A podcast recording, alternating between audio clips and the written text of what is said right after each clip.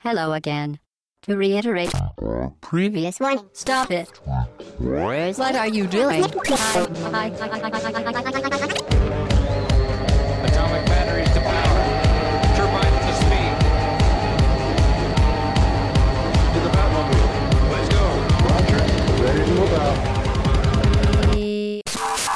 Au bas-gauche-droite.fr, c'est le podcast session 115. Bonjour très chères auditrices et très chers auditeurs. Nous sommes aujourd'hui ensemble, réunis pour un podcast thématique. Ça fait longtemps qu'on fait de l'actu, mais aujourd'hui c'est thématique. Et on est trois autour de cette table, donc thématique plutôt débat-discussion, euh, qu'on espère euh, sympathique euh, avec vous. Et vous entendrez la chaleureuse voix de Pipo, Salut tout le monde. de Pipo et de Hobbs. Et salut Chine et salut tout le monde. J'espère que vous êtes en forme pour ce débat-discussion. Euh... Ça va avec les, les premiers froids là, euh, le rube. euh, Bon, ça va là, il faut pas, pas le trop changement d'heure. Il y a pas la cheminée là dans le coin Ah ouais, au coin du Racontez feu. autour du feu. Petit podcast au coin du feu. ça Ah bah, c'est vrai. sympa, Eh oui. Écoutez ça euh, tranquillement euh, au fond de votre lit. Au coin du feu avec la comment ça s'appelle avec la la raclette qui cuit dans le fond. Ça va- ouais, mais ça... ça va pas sortir super bon. Ouais.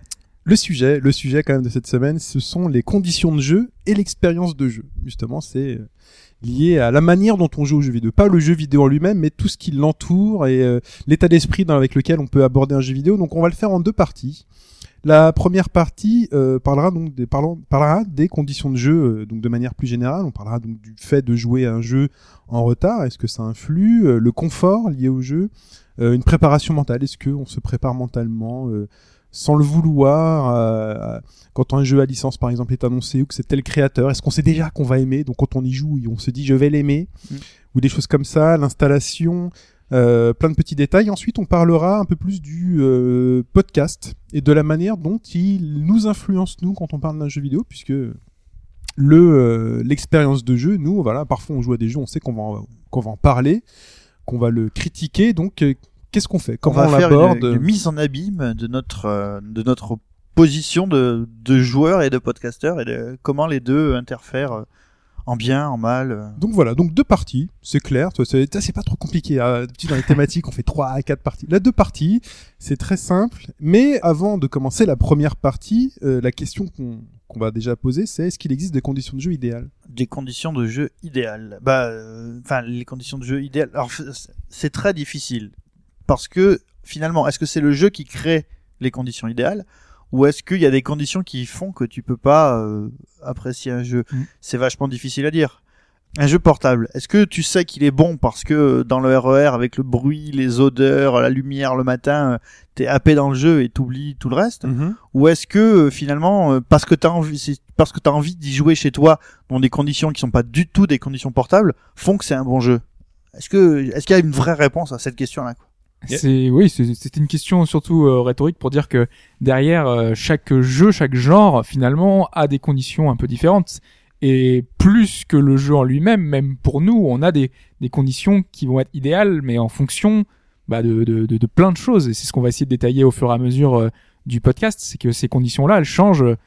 Pour, enfin vraiment pour pour plein de choses. Si on veut un titre un petit peu immer- immersif, un survival horror, les conditions idéales, ce sera au casque, ce sera dans le noir, ce sera quelque chose de très particulier, alors que d'autres genres vont demander des conditions totalement différentes. et, et les conditions idéales pour Chine Ce, ce pour survivre à Pity c'est de jouer à Pity en écoutant Kassav Tout quoi à fait. Conditions idéales, avec du monde à côté de moi, de la lumière, euh, toute la famille à côté voilà, euh, des voilà, gens qui quoi. rigolent. Et justement, moi, je m'étais posé la question, je, voulais y revenir plus tard, du coup, je voulais reprendre cet exemple, mais euh, est-ce que vraiment c'est rendre service au jeu que de jouer à Pity avec Kassav?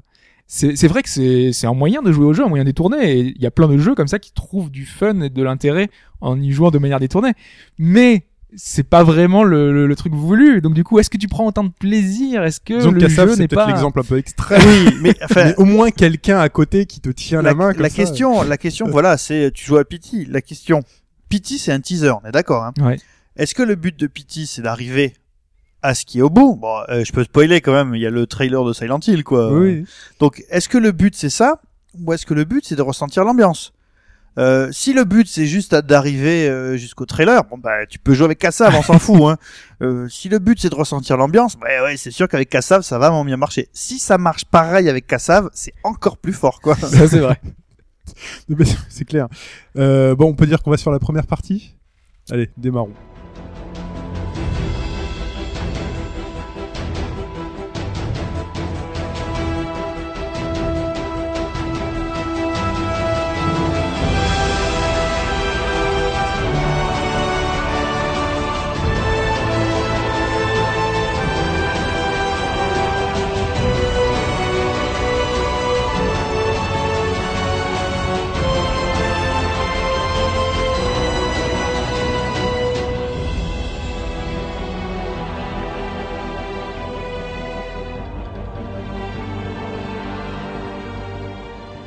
Première partie, Grantin sortait les stylos rouges, euh, les conditions de jeu et avant tout, on va faire écho à un ancien podcast thématique qu'on avait intitulé les mécaniques psychiques qui nous font aimer un jeu. Ouais, parce qu'on avait dit à l'époque, euh, on avait essayé de détailler, d'expliquer pourquoi est-ce qu'on aimait euh, un jeu. Et il y avait pas mal de points, pas mal de choses qui étaient ressorties.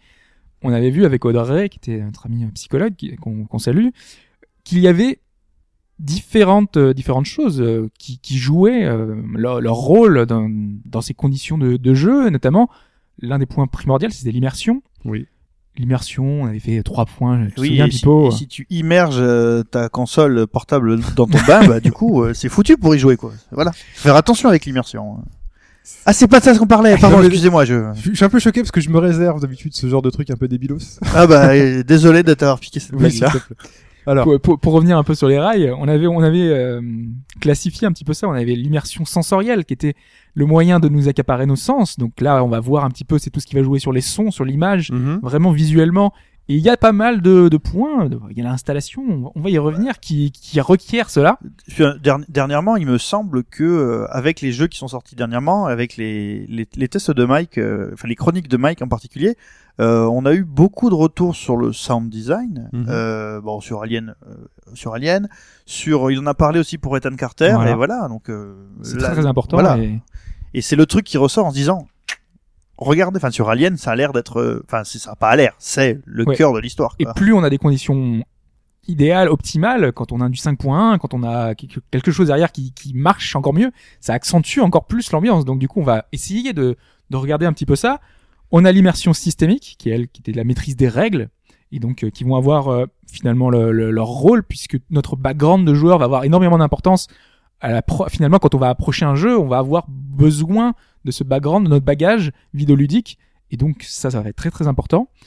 Et on a l'immersion fictionnelle qui était finalement euh, est-ce que le jeu est intéressant? Donc ça va être la connaissance du monde ça donc ça va être ça va requérir euh, ça va requérir de notre part peut-être des culture. connaissances une culture voilà qui euh, qu'on aura aussi euh, eu et donc qui vont nous faire apprécier encore plus ou non le jeu Ah, une culture même au-delà du jeu vidéo. Voilà, culture, ouais, ouais. ouais. Si vous jouez à Un jeu historique, euh, voilà. voilà. Question subsidiaire, qu'est-ce qu'il faudrait faire Alors, il n'y a pas de réponse tout de suite, hein, je pense que c'est un truc euh, plus large. Question, qu'est-ce qu'il faudrait faire pour espérer redécouvrir un jeu comme si on savait rien et du jeu en général et de... c'est- c'est- c'est pas- on sait que c'est pas possible, on peut pas revenir en arrière. Qu'est-ce que ça donnerait? Enfin, là, tu pour peux, le coup... tu peux redécouvrir des jeux, les jeux justement que t'as ratés.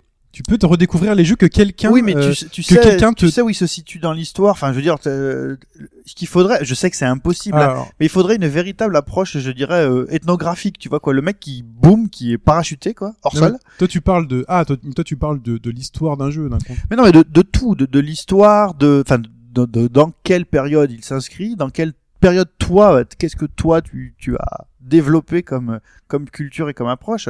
Euh, voilà, parce que euh, Bah, du tu, coup, tu peux redécouvrir un jeu que tu as fait seul sans la culture et après le refaire avec un accompagnant voilà. expert. Mhm. Quelqu'un qui va te resituer ce jeu dans son contexte, quelqu'un qui va te réexpliquer des règles. Alors si c'est simplement un jeu, un ancien jeu, un expert qui va être à côté de toi et qui va te dire, alors tu vois, euh, là tu joues à ce jeu, pour toi il est pas fun, mais par contre c'est le premier Mario. Mhm. Mais regarde, c'est le premier jeu qui a inventé le saut et en plus je vais t'expliquer pourquoi tu sens que ce saut est plus parfait dans ce jeu que dans un autre jeu. Donc il va t'expliquer le ralentissement quand tu es en haut. Toi, il va te décortiquer. un ton petit exemple, ton exemple est pas con parce que moi je me dis, euh, est-ce que je pourrais redécouvrir un jour mon ma première expérience de, de Super Mario Bros quoi, genre oh, qu'est-ce que peu. Pe- peut-être, peut-être pas, Mm. mais parce que là t'étais dans l'enfance euh, et euh, c'est la découverte carrément d'un loisir. Mm. Mais quelqu'un qui joue par exemple un jeu avec des règles assez compliquées, alors, euh, je sais pas. civilisation. Allez, prenons civilisation. Civilisation. Moi, je vais y jouer. Je vais arriver à faire mes parties, mais euh, voilà, je vais avancer en devinant, en tant que faire se peut, d'arriver à la fin, de perdre ma bataille ou de la gagner. Mais si à côté de moi, ensuite, je prends quelqu'un qui me dit, alors attends, le jeu, tu l'abordes de la mauvaise manière, parce que tu as raté, il y a un aspect politique. Tu n'as jamais fait de négociation, tu n'as jamais essayé de faire la paix avec quelqu'un, parce que toi, tu l'as pris comme un jeu de, comme un jeu de, de, de, de Comme un guerre, wargame, finalement, comme un wargame, finalement, tu, tu, tu es passé à côté de l'essence du jeu. Et donc, quelqu'un qui va t'expliquer finalement comment on aborde vraiment ce jeu, va te faire redécouvrir ce jeu. Quelqu'un qui joue à Bayonetta et qui finit les niveaux et qui a toujours Pierre et qui se dit ouais de toute façon je m'en fous j'ai fini les niveaux. S'il se met avec quelqu'un qui veut dire attends Le principe de Bayonetta, c'est euh, de euh, d'esquiver, de faire le plus beau combo possible, de varier les combos et de le faire le plus vite possible. Là, tu dis ah mais donc c'est c'est c'est ça le but du jeu. C'est pas de le finir, c'est de faire les choses euh, avec. Mais on s'éloigne euh, complètement s'éloigne, du on sujet là. que Non, non, c'est mais vraiment, trucs la question, c'est intéressant, mais c'est Merci de recadrer, Hobbs. mais c'était la question subsidiaire de Pipo, mais tout ça, on, l'a- on le réabordera euh, ensuite. Est-ce qu'il y avait autre- d'autres liens à faire sur le, le podcast? On a le numéro Après- du podcast ou pas? C'est le 57. Oh, bien 57, joué. oui, exactement. ouais. Comme le passager. Exactement. Bah, Derrière, après, on avait l'identification euh, Oui. au personnage, on avait euh, le plaisir de toute puissance, mais c'était des choses qui sont beaucoup plus liées au jeu, au cœur du jeu, alors que là, euh, l'immersion, c'est vraiment, euh, ça peut être pris par les, vraiment les conditions de jeu, et donc c'est ce qu'on va essayer de, de voir maintenant. Très bien. Et commençons, commençons par la temporalité. On a un peu, juste un peu parlé avant avec Pipo et son Super Mario, son Mario Bros auquel il voudrait redécouvrir, enfin, il voudrait redécouvrir au moins le plaisir, si ce n'est le jeu. Euh, parlons de temporalité et euh, commençons avec le temps à investir dans un jeu. On parlait justement de, de civilisation. Oui. C'est le genre de jeu qui demande un investissement qui est énorme et qui fait qu'on n'aborde pas le jeu de la même manière à partir du moment où tu sais que tu n'auras pas le temps de t'y investir parce que la civilisation c'est pas un jeu où tu as besoin d'une partie de 20 minutes. C'est tu auras de, devant toi, tu vas falloir une heure, deux heures, trois heures. Moi, je, enfin, l'exemple que je cite toujours, c'est un truc euh, qui me, enfin, qui me fait rentrer dans un vortex temporel et je trouve que j'y consacre pas assez de temps et j'adorerais pouvoir y consacrer plus de temps. C'est les Crusader Kings, le 2 en particulier et ses 150 extensions. Typiquement, c'est un truc quand tu commences, tu te dis bon, je sais que je vais pas tout comprendre parce que de toute façon, mais ça, voilà, ça c'est l'expérience qui te dit, on sait pas trop, hein. Mais euh, je, vais tâtonner, je vais voir un peu ce que ça dit.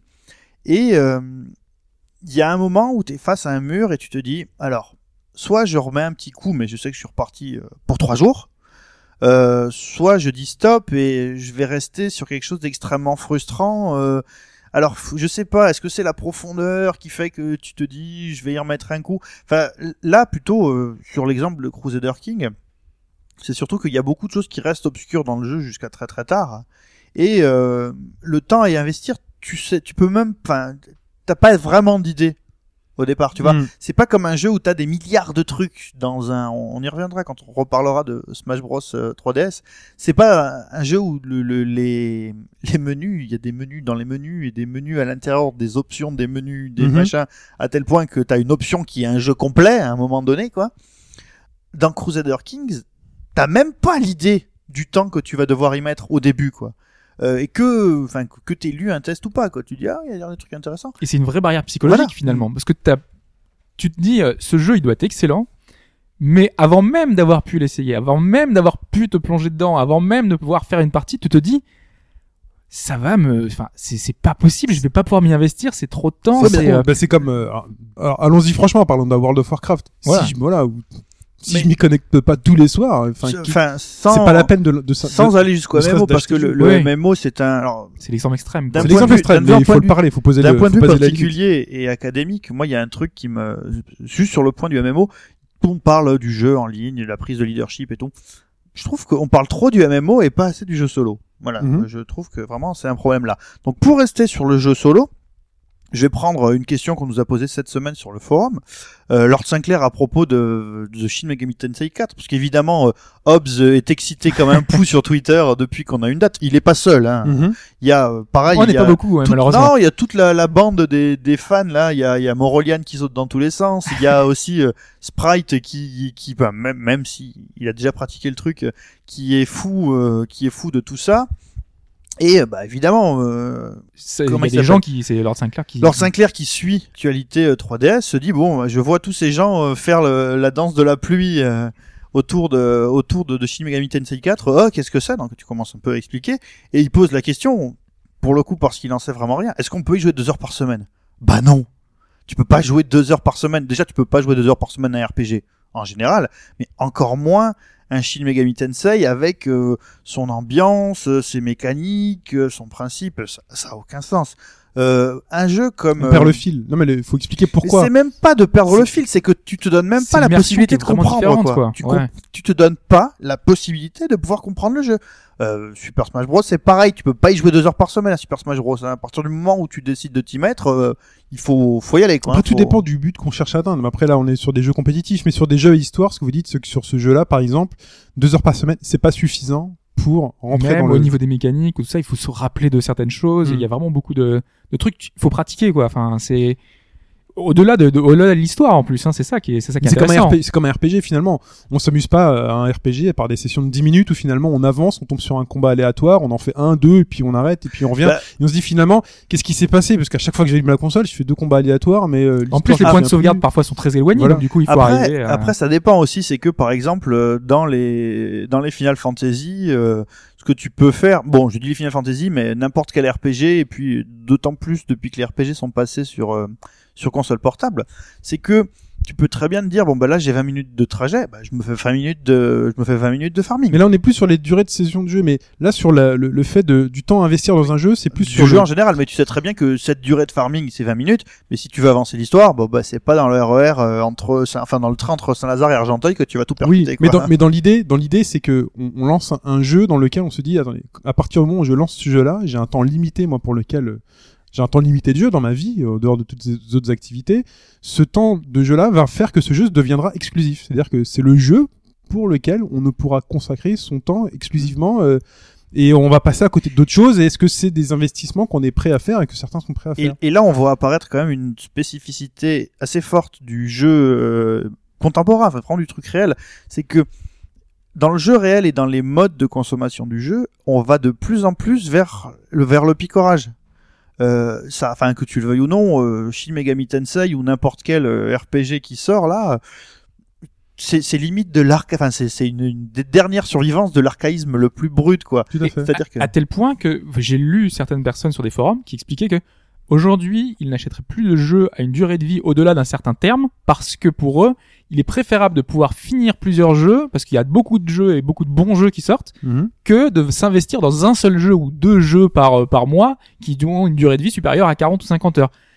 Je, je trouve ça ahurissant, mais c'est après c'est un choix, mais on arrive dans ces extrêmes-là finalement de le fait que les gens veulent des expériences plus courtes, plus et, et- et voilà, C'est- c'est c'est voilà, particulier c'est- quoi. c'est Parce qu'on est surtout à une espèce de course à la culture euh, vidéoludique. Enfin, qu'aujourd'hui, quand on croise un joueur ou quand on discute avec des joueurs sur le forum, c'est partie de la culture des c'est jeux. partie de la culture. C'est c'est celui qui en le connaît le, enfin, le plus, qui en a vu le plus, et que finalement, qu'est-ce que je vais rater? C'est-à-dire que toi, pendant que t'es dans, euh, je sais pas quoi, Shin Megami Tensei, que tu passes un mois non-stop à jouer. Si quelqu'un à côté fait un jeu par semaine, donc il découvre euh, la guerre du futur, euh, à côté il découvre les bastons avec Mario, de l'autre côté il découvre un jeu, je sais pas, euh, dans la jungle euh, où il va tuer des gens et puis en plus de ça il fait la révolution euh, à Paris. et, à et dans les transports, il se fait un tappingo ou un picross. Voilà. Il, il est comblé, il a quatre expériences différentes, il a tout vu, il a vu quatre fins. Et toi pendant ce temps, t'en es où? Fait écoute, je suis à ma 92e heure de jeu sur Shin Megami Tensei. Euh, c'est mon deuxième run. euh, je suis super content. euh, J'ai j'ai looté, je sais pas trop Voilà, quoi, j'ai pu fusionner tel perso et tel perso. Mais à côté, t'as raté tous les trucs, tous les autres trucs qui font, qui font la hype. Hein. Don't believe the hype, comme disaient nos amis rappeurs.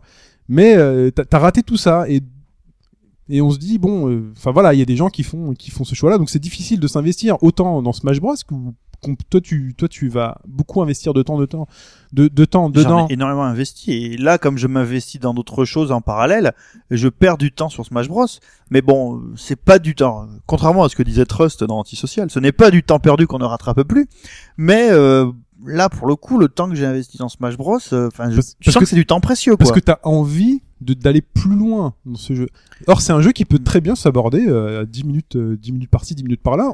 On y chopera que dalle, on débloquera pas forcément On un dira que c'est un personnage. peu- euh, C'est un jeu qui peut sortir ouais, que pour euh, avec des amis. euh, Bien sûr, ouais, ouais. Voilà. C'est comme un Street Fighter. Euh, voilà, t'as les personnes Mais- quand Street Fighter sort, ils disent cool, on va y jouer de temps en temps, ou comme un FIFA, je vais jouer de temps en temps. Et il y a des autres, quand ce jeu sort, c'est le jeu auquel il faut que je sois bon parce que Mm. mes potes sont bons, et c'est le jeu auquel il faut que je- voilà. Si j'ai 10 minutes de jeu, c'est faut que je sois Street pour vous m'entraîner allez dire FIFA que- pour gagner des parties en live. vous allez dire que je radote mais tu vois par exemple si je compare euh, Super Smash Bros à, à Mario Chase euh, sur euh, sur Wii U euh, Mario Chase sur Wii U c'est génial quand tu joues à plusieurs c'est vraiment génial dire les expériences de jeu avec Mario Chase c'est un truc de fou mais Super Smash Bros euh, quand tu commences à mettre les mains dedans moi dans ma tête c'est un truc qui fait ding ding c'est excellent c'est exigence tu vois oui. quoi donc euh, là il y a, il y a une différence donc euh, c'est vrai que ça vaut le coup de le sortir avec les juste avec les potes au niveau du du temps. Bon après voilà, là on rentre dans euh, l'appréciation personnelle du joueur. C'est ça, c'est ce, voilà. ce qui va affecter finalement notre expérience. Voilà. Si parlons de la durée de session justement, ces sessions courtes ou sessions longues, est-ce qu'aujourd'hui on a forcément le temps de rester deux heures ou trois heures ou est-ce que Je me souviens que tu avais un exemple où tu avais, avais joué pendant plusieurs jours d'affilée à un même jeu, tu avais pris, euh, je sais plus, des jours, tu les avais racontés. euh, Euh, c'est- ça faisait quelques temps et tu t'es tu t'es dit, euh, oui, euh, je vais pouvoir enfin jouer genre deux ou trois jours d'affilée, je sais plus, c'était peut-être un GTA d'ailleurs, je crois. ah c'est euh, sûrement un GTA 5. non, pas GTA 5, bien avant, bien avant, pas, pas pour le podcast, il y a, il y a déjà pas mal de Ah, temps. être le 4 alors. Bah, c'est possible que ce soit le 4. Et tu nous avais dit que tu avais pris ton pied justement en jouant sur une session longue d'un jeu. Et je me rends compte finalement que suivant qu'on a euh, ce côté picorage, qu'on Ouais. joue peut-être une heure chaque soir ou qu'on a des sessions longues euh, pour, pour un jeu, on- n'aborde pas du tout les jeux de la même façon et on n'a pas la même appréciation du jeu en fonction de justement de ce temps joué. Ah mais quand on a le temps, alors ça c'était une époque révolue, hein, mais quand on a le temps et qu'on peut, alors ça c'est le fantasme, enfin c'est nos souvenirs d'anciens, c'est on allume un jeu, on le lance et quoi qu'il se passe, la console n'est jamais éteinte. C'est-à-dire que on joue, on joue, on joue, fait ah bon, il faut quand même que j'aille faire pipi, bon vite fait, et puis et on y retourne. Et il y a tellement de choses à faire dedans. Moi, j'avais vu que ça pour le premier Assassin's Creed, par exemple. GTA 4 quand il est sorti, ou d'autres, jeux, ou Shenmue quand euh, je m'étais dit, euh, je chope une Dreamcast et je joue à Shenmue. C'était vraiment, c'est le matin, la console était allumée jusqu'au soir et je vivais dedans. Et, et grâce à ces sessions de jeu ultra longues, je faisais partie du jeu. Inté inté- voilà, j'étais dans le jeu. Là tu décris mes, mes premières parties de Final Fantasy VI. Mais voilà, mais Je par me exemple, lève, j'allume la console. Je suis dans un endroit où je peux pas sauvegarder. Je laisse la console allumée, j'éteins la télé, je vais faire autre chose et la console est toujours là, présente et mon esprit est toujours accroché à ça. Et encore le fait que la console reste allumée, ça c'est anecdotique, elle reste allumée euh, sans que tu sois devant quoi, 10-15 minutes maximum. Mais, Ah non non non. mais le plus ça mais le plus important dans cette longue durée de session, c'est le fait que tu sois finalement devant pendant 2, 3 heures, 4 heures et que plus Que ta mère vienne pas éteindre la console. Mais voilà, mais Très après, bon. important ça. Mais t'es dans la télé, quoi. Tu vois, tu vois cet écran-là et tu te dis, je suis dedans, je vis dedans et euh, je ne n'irai pas me coucher tant que j'aurais pas vu ceci. Mais ça c'est là pour le coup c'est ta c'est le point maximal de l'immersion, c'est-à-dire que euh, finalement ton ton champ de vision ne recouvre que l'image. Ce qui existe autour n'est même plus ta réalité quoi. Et moi, je parle de ça, j'étais étudiant, j'avais le droit aux vacances scolaires. C'est voilà, on enregistre ce bien podcast pendant les vacances scolaires. C'est là, c'est euh, c'est magique. Tu te dis bon, plus rien n'existe. De 8 heures du matin jusqu'à 1 heure du matin, plus rien n'existe. Euh, Je me repose et moi, mon repos, c'est de rentrer dans un autre monde. Même si euh, à entendre comme ça, ça peut paraître extrémiste. Hein, faut faire attention. C'est pas euh, le, le truc du gars qui mange plus, qui pisse plus. euh, Non Mais non mais euh, c'est un plaisir on n'est ponctuel pas qu'on peut en s'accorder. train de dire que c'est comme ça qu'on est un joueur. Justement, non, non, on, on on pas. discute. hein. L'exemple, l'exemple de ce que disait Hobbes, c'est ça. C'est l'équivalent, Mm. c'est l'équivalent du binge watching que euh, Netflix a inventé, enfin que le, pas que Netflix a inventé, mais qu'a qu'a- qu'a mis en exergue en sortant ces séries euh, d'une saison, euh, Toutes les séries d'un coup. toutes, les, hein. toutes les épisodes de la saison d'un coup, quand ils ont dit voilà, on appelle ça le binge watching. Moi, c'est là que j'ai appris l'existence du binge watching.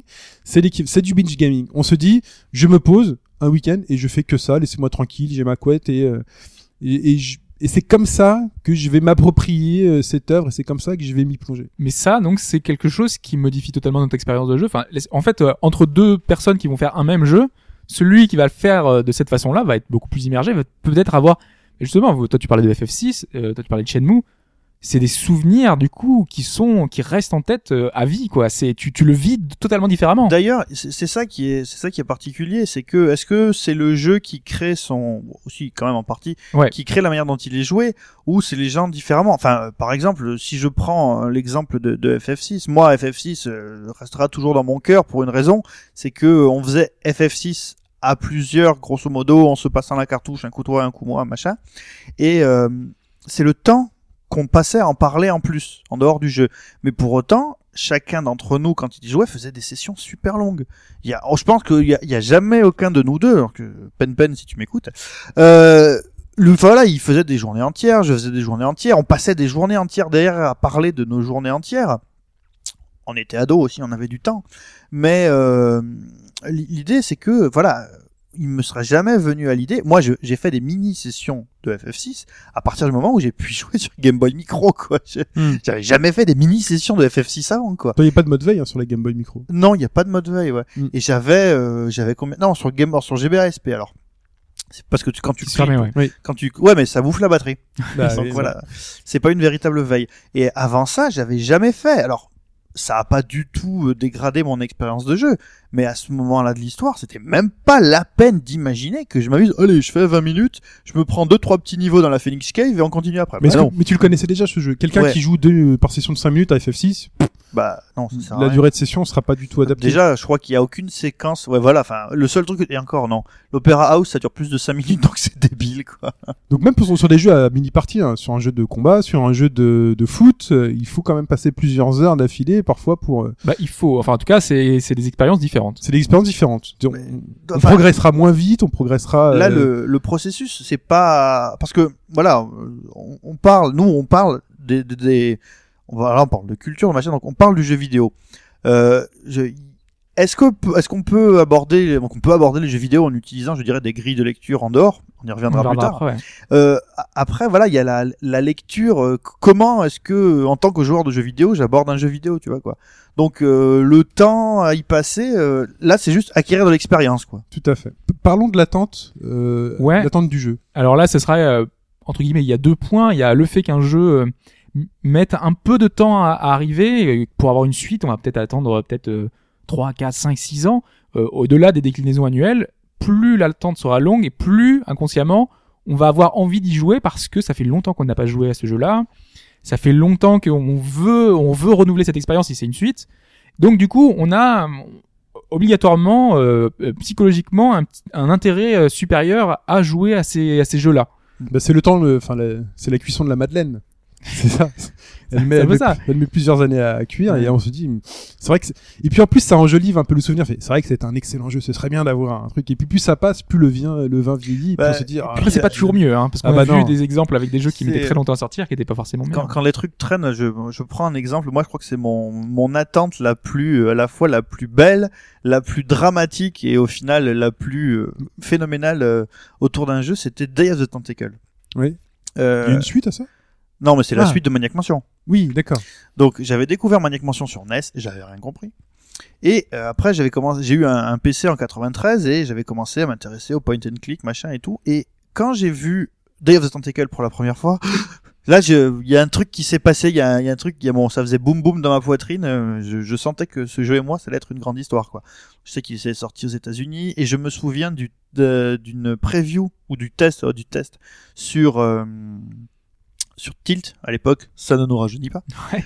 Euh, et euh, dans le test, il y avait écrit configuration recommandée 4 mégas de RAM. Hmm. À l'époque, j'avais 640 Quatre- kilos de RAM et un 4 méga, mégas. ça coûtait 700 francs. Oui, oui. Ça coûtait 700 J'ai vu que la même chose pour SimCity 2000. J'ai appelé, euh, j'ai appelé mon le magasin où j'achetais les jeux et je demande au mec, euh, écoute, euh, est-ce que tu connais les, les, les trucs? Il me dit, bah, je sais pas, je peux regarder, je crois que je peux voir ça sur les, avec des, j'ai des, des ca- ma catalogue américain et tout. Dis-moi, il faut combien de RAM pour jouer à, à Day of the Tentacle? Il me dit, il faut 4 mégas. J'ai pleuré. Je me suis mis à pleurer. Vraiment, hein, parce que euh, c'était c'était horrible. J'attendais ce truc depuis, euh, enfin depuis la première seconde, j'en pouvais plus. Et à la seconde je me suis dit, ouais, je m'en fous, je vais trouver un moyen de me faire une version américaine du jeu. Ah bah, je suis un malade et tout. Et là, on me dit qu'il faut 4 mégas. Bon, au final, il ne fallait qu'un méga de RAM pour jouer au jeu. parce que ça, je l'ai su qu'en voyant la boîte française.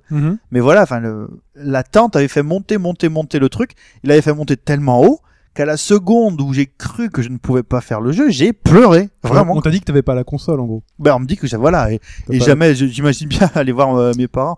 Est-ce que tu peux m'acheter euh, 4 fois Hop, 700 francs? Et je disais l'attente, il y, a un- il y a un second point, c'est le fait. Donc, donc là, c'est attendre euh, aussi euh, qu'un jeu, par exemple, soit localisé. Donc euh, c'est souvent ce qui fait aussi un peu le, le charme de ces jeux localisés. On n'a pas parlé de Shin Megami Tyson derrière. C'est le genre de jeu où t'attends longtemps, longtemps, longtemps, et du coup ça, te- ça te donne envie, ça donne encore Mais c'est surtout à l'époque, c'est surtout à l'époque dans les 90, hein, euh, où on voyait les magazines et les jeux qui sortaient au Japon, jeu, ouais. et puis on se disait, waouh, il a l'air vachement bien. Il fait, bon, chez nous, il sera, euh, pas de date ou dans six mois ou dans un an, ce qui est moins le cas aujourd'hui. Aujourd'hui, quand ils sortent pas tout de suite, c'est qu'ils sortiront. Il y a de grandes chances qu'ils sortent jamais. Ou alors, euh, voilà. Mais euh, Ouais, il y a une difficulté. Et donc l'autre attente, l'autre genre d'attente, c'est quand souvent qu'on avait quand, quand on était petit, c'était euh, un jeu qu'on va se voir offrir pour son anniversaire, pour. Noël. Et là, l'attente. que tu vois la boîte, Terrible. tu sais où elle est cachée la boîte, tu l'as vue. Au pire, tu l'as acheté avec ta mère parce que ta mère te dit bon, c'est lequel que tu veux, si c'est celui-là. Bon bah, je le range là. Voilà. Et moi, et moi, j'ai, enfin, mon souvenir le plus marquant et mon jeu, le, le- enfin, je, je vous ai déjà dit que mon jeu le, que j'attends le plus euh, de tous les temps, qui est mon jeu préféré, c'est Total Annihilation, Oui. qui est sorti en fait euh, le 30, enfin le en octobre. Et donc euh, je voulais me le faire offrir, donc j'ai dû attendre deux mois pour Noël. Et pendant ces deux mois, je regardais des screenshots tous les jours. Oui. Je- J'étais euh, non, c'était même pas des screenshots, c'était sur mon magazine. Je regardais mes magazines, je tournais les pages, je relisais en boucle et en boucle et encore et encore les mêmes les mêmes choses. Il y avait une démo qui est sortie entre temps, donc du coup je refaisais cette démo, cette démo, cette démo. J'attendais à tel point qu'à un moment je je je- j'en pouvais plus, donc je suis allé chercher dans les, dans les placards de mes parents pour trouver où est-ce qu'ils avaient caché le jeu parce qu'ils l'avaient acheté. Ouais. Je l'ai trouvé. J'y ai joué? Je l'ai, je l'ai shippé, j'y ai joué, j'y ai joué 10 minutes. Mais c'est les 10 minutes les plus inoubliables de toute ma vie parce que c'est cette expérience-là, un peu volée en secret. J'avais installé le jeu, j'avais mis mon, mon truc. On va faire venir un psy. C'est très, c'est très masturbatoire comme histoire. Tu c'est- un peu ça, mais tu vois, le, le- ce moment-là, je, vraiment, je, j'oublierai jamais Tu parce que c'est bizarre, je crois que c'est Simon qui disait que le, le meilleur moment euh, dans une histoire d'amour, en fait, c'est quand t'es dans les escaliers. Oui, c'est quand tu montes Et l'escalier. là, en fait, euh, hop, c'est pas du tout d'accord. C'est pas les escaliers le moment le, le plus sympa. Ouais, celle-là, c'est quand elle retire sa culotte. Oui, voilà. voilà. Non, mais finalement, voilà. En plus, j'avais découvert des choses qu'il n'y avait pas dans la démo. J'avais, euh, enfin, découvert que le En le- 10 minutes.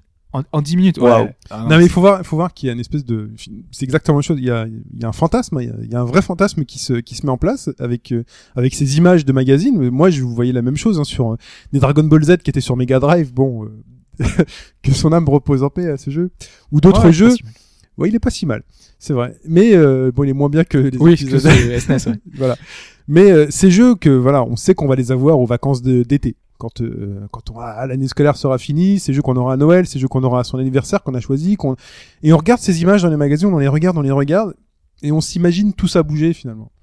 On, on fait même une image idéale, on se dit attends mais le, le, le, le sprite il est parfait, euh, l'animation va être parfaite, tout est génial. Et puis contrairement à aujourd'hui, on n'avait pas autant de, de vidéos, de d'images. À l'époque, on avait juste les quatre images de notre magazine et on et on s'imaginait à, part, à Au, partir de ça. au format voilà. de Meet and Report. Non, non, mais si Voilà. on avait si on avait du pot, si on avait du pot, c'est on, le voyait dans Micro Kids euh, qui de, de la semaine. Ou alors parce dans une cassette d'un. Mais toi, ou toi, à. Répu, tu devais voir plein de trucs euh, pour les Non, parce que je, je savais pas, moi, Ah ouais pu c'était le quartier euh, du truc. Mais je sais que j'allais chez les potes et on jouait beaucoup aux jeux vidéo.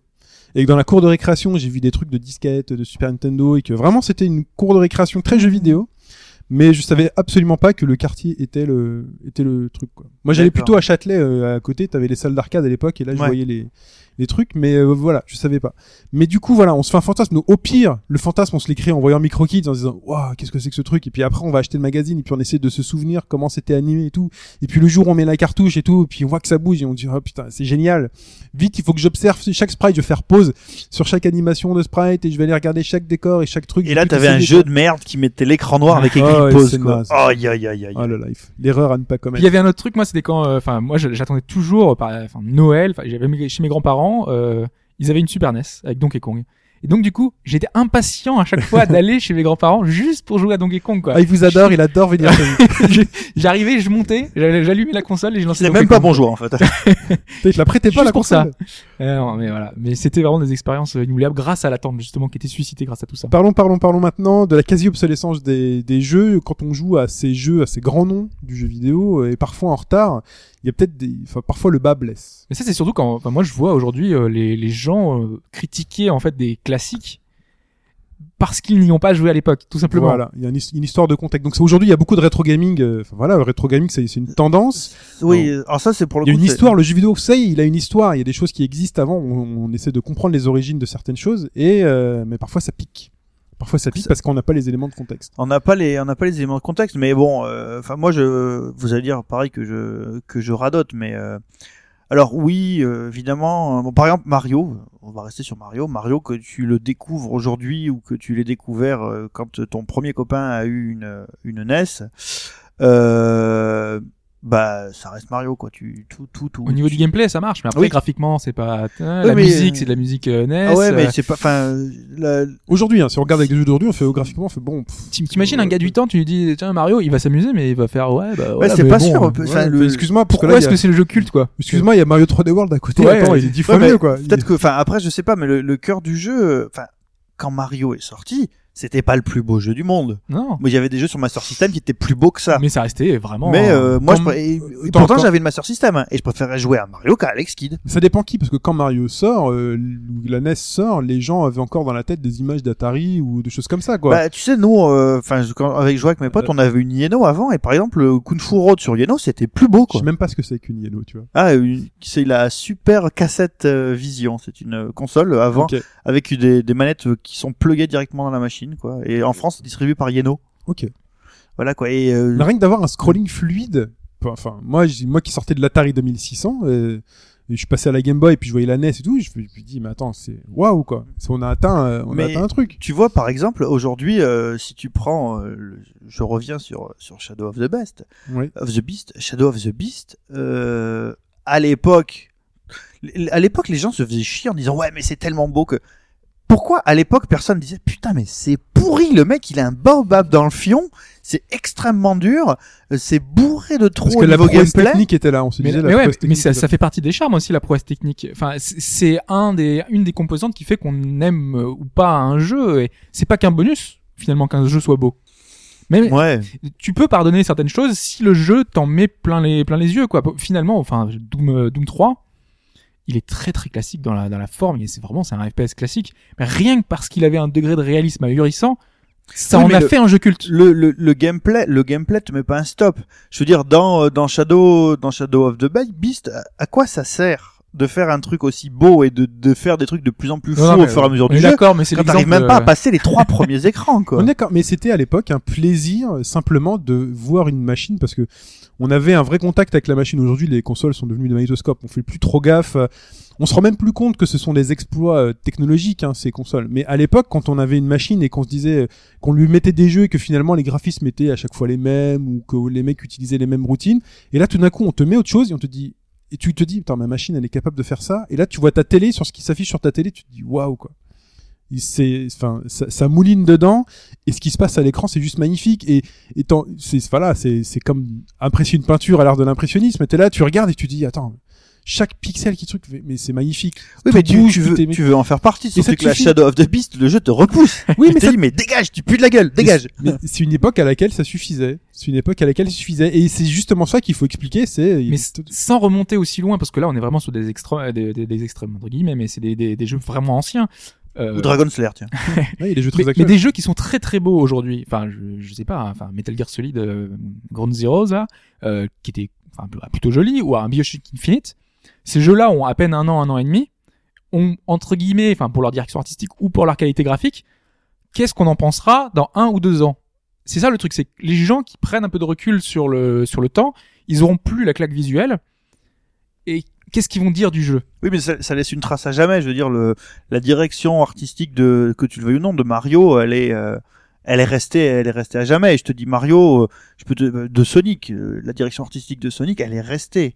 C'est la direction artistique qui est restée tu vois euh, et puis de mettre des ru- des rubans de Mobius dans le jeu tout ça bon c'est resté. Mais le premier God of War qui était euh, une réputation d'arracher la gueule euh, à la fois en, termes de d'action et, euh, et graphiquement surtout sur PlayStation 2 à l'époque qui était un exploit aujourd'hui tu le remets bah, sur ton tube catholique ou sur ton machin tu te Ça dis, donne pas vraiment envie d'y jouer, et, quoi, et si finalement. tu, et si tu, réfléchis pas. bien le, le- le jeu t'a rien apporté enfin en termes même de DA il a pas apporté plus que ça quoi Si, en termes de direction artistique, il t'a apporté un univers avec justement ces. oui mais est-ce que par exemple tu diras dieux. tiens ça me fait penser à ça me fait penser à God of War non?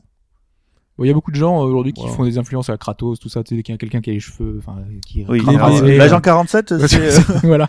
Mais voilà, mais parlons des contrôles, parce qu'on a noté aussi Shenmue par exemple. Shenmue, jeu culte, qu'on arrête, on n'arrête pas d'en parler, parce qu'il fait partie vraiment des œuvres cultes.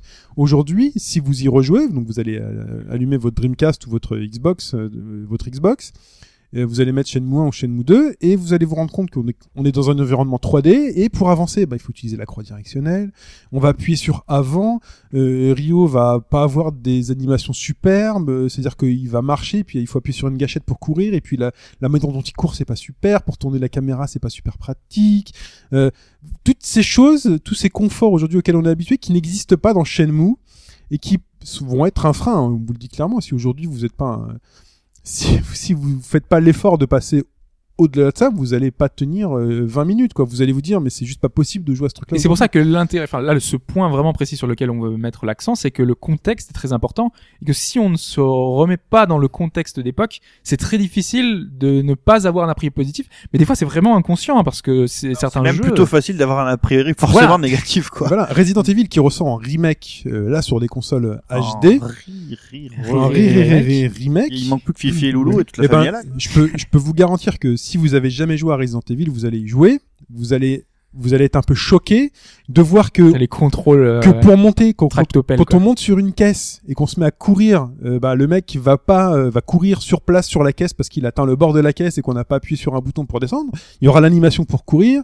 Vous allez voir qu'il va rester bloqué euh, sur des, enfin sur un rideau.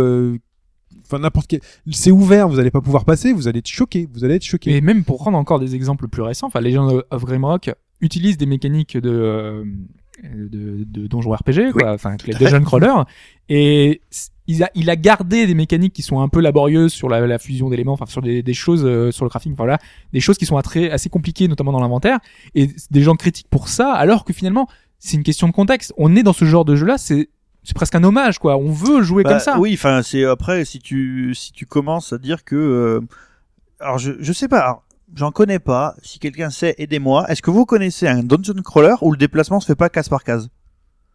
Euh, je peux pas t'aider moi là-dessus. Ouais. euh.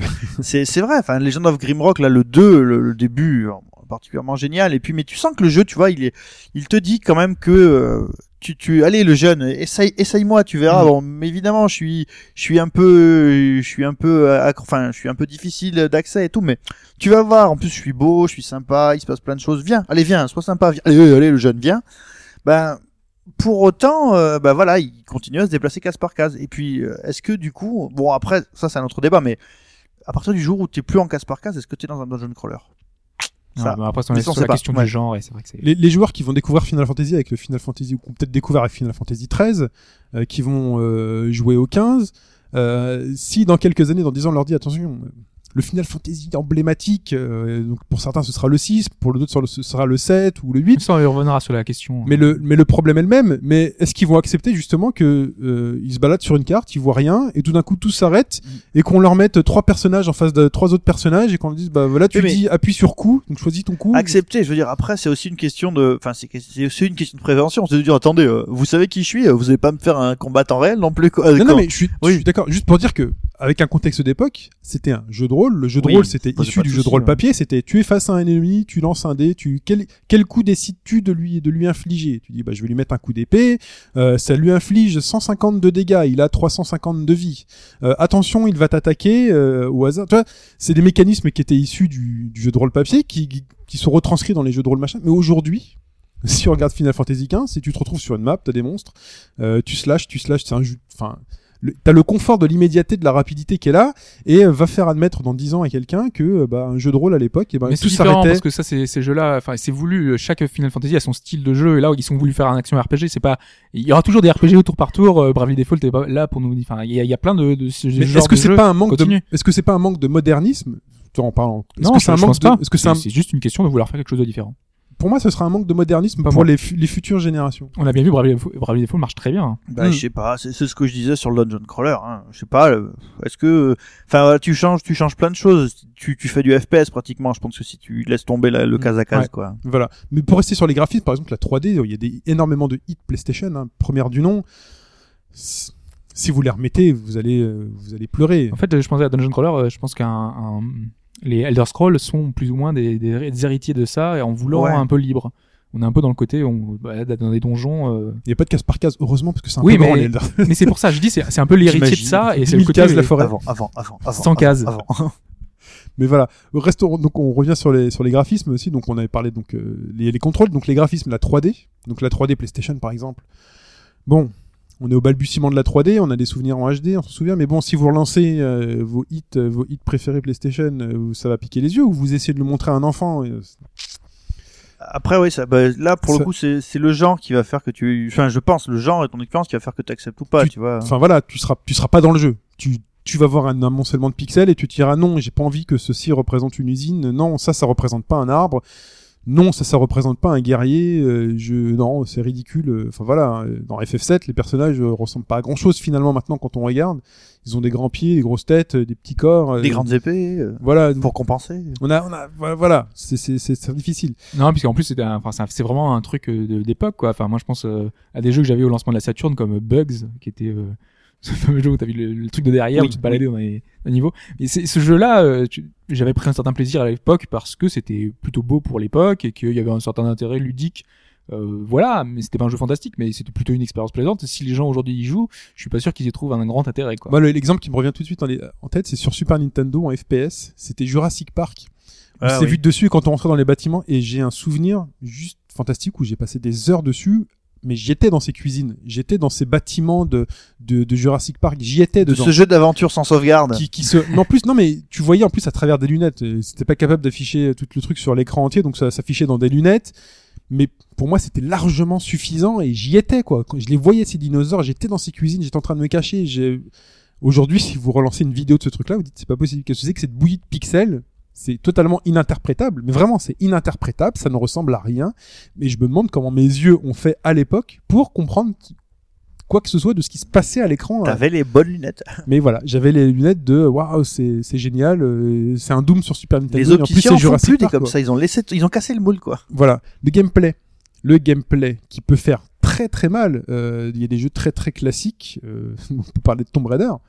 Euh, qui est un des jeux les plus cultes de l'histoire du jeu vidéo. Euh, Tomb Raider, aujourd'hui, si vous y jouez, vous allez juste vous dire, mais attendez, aujourd'hui j'ai joué à Uncharted, euh, j'ai joué à Tomb Raider le remake, j'ai joué à ceci, cela, c'est très facile de sauter d'une d'une corniche à l'autre, c'est très facile de grimper, c'est très... Enfin, tout, tout est smooth quand on joue à Assassin's Creed, tout est fluide, tout est cinématographique, tout va bien.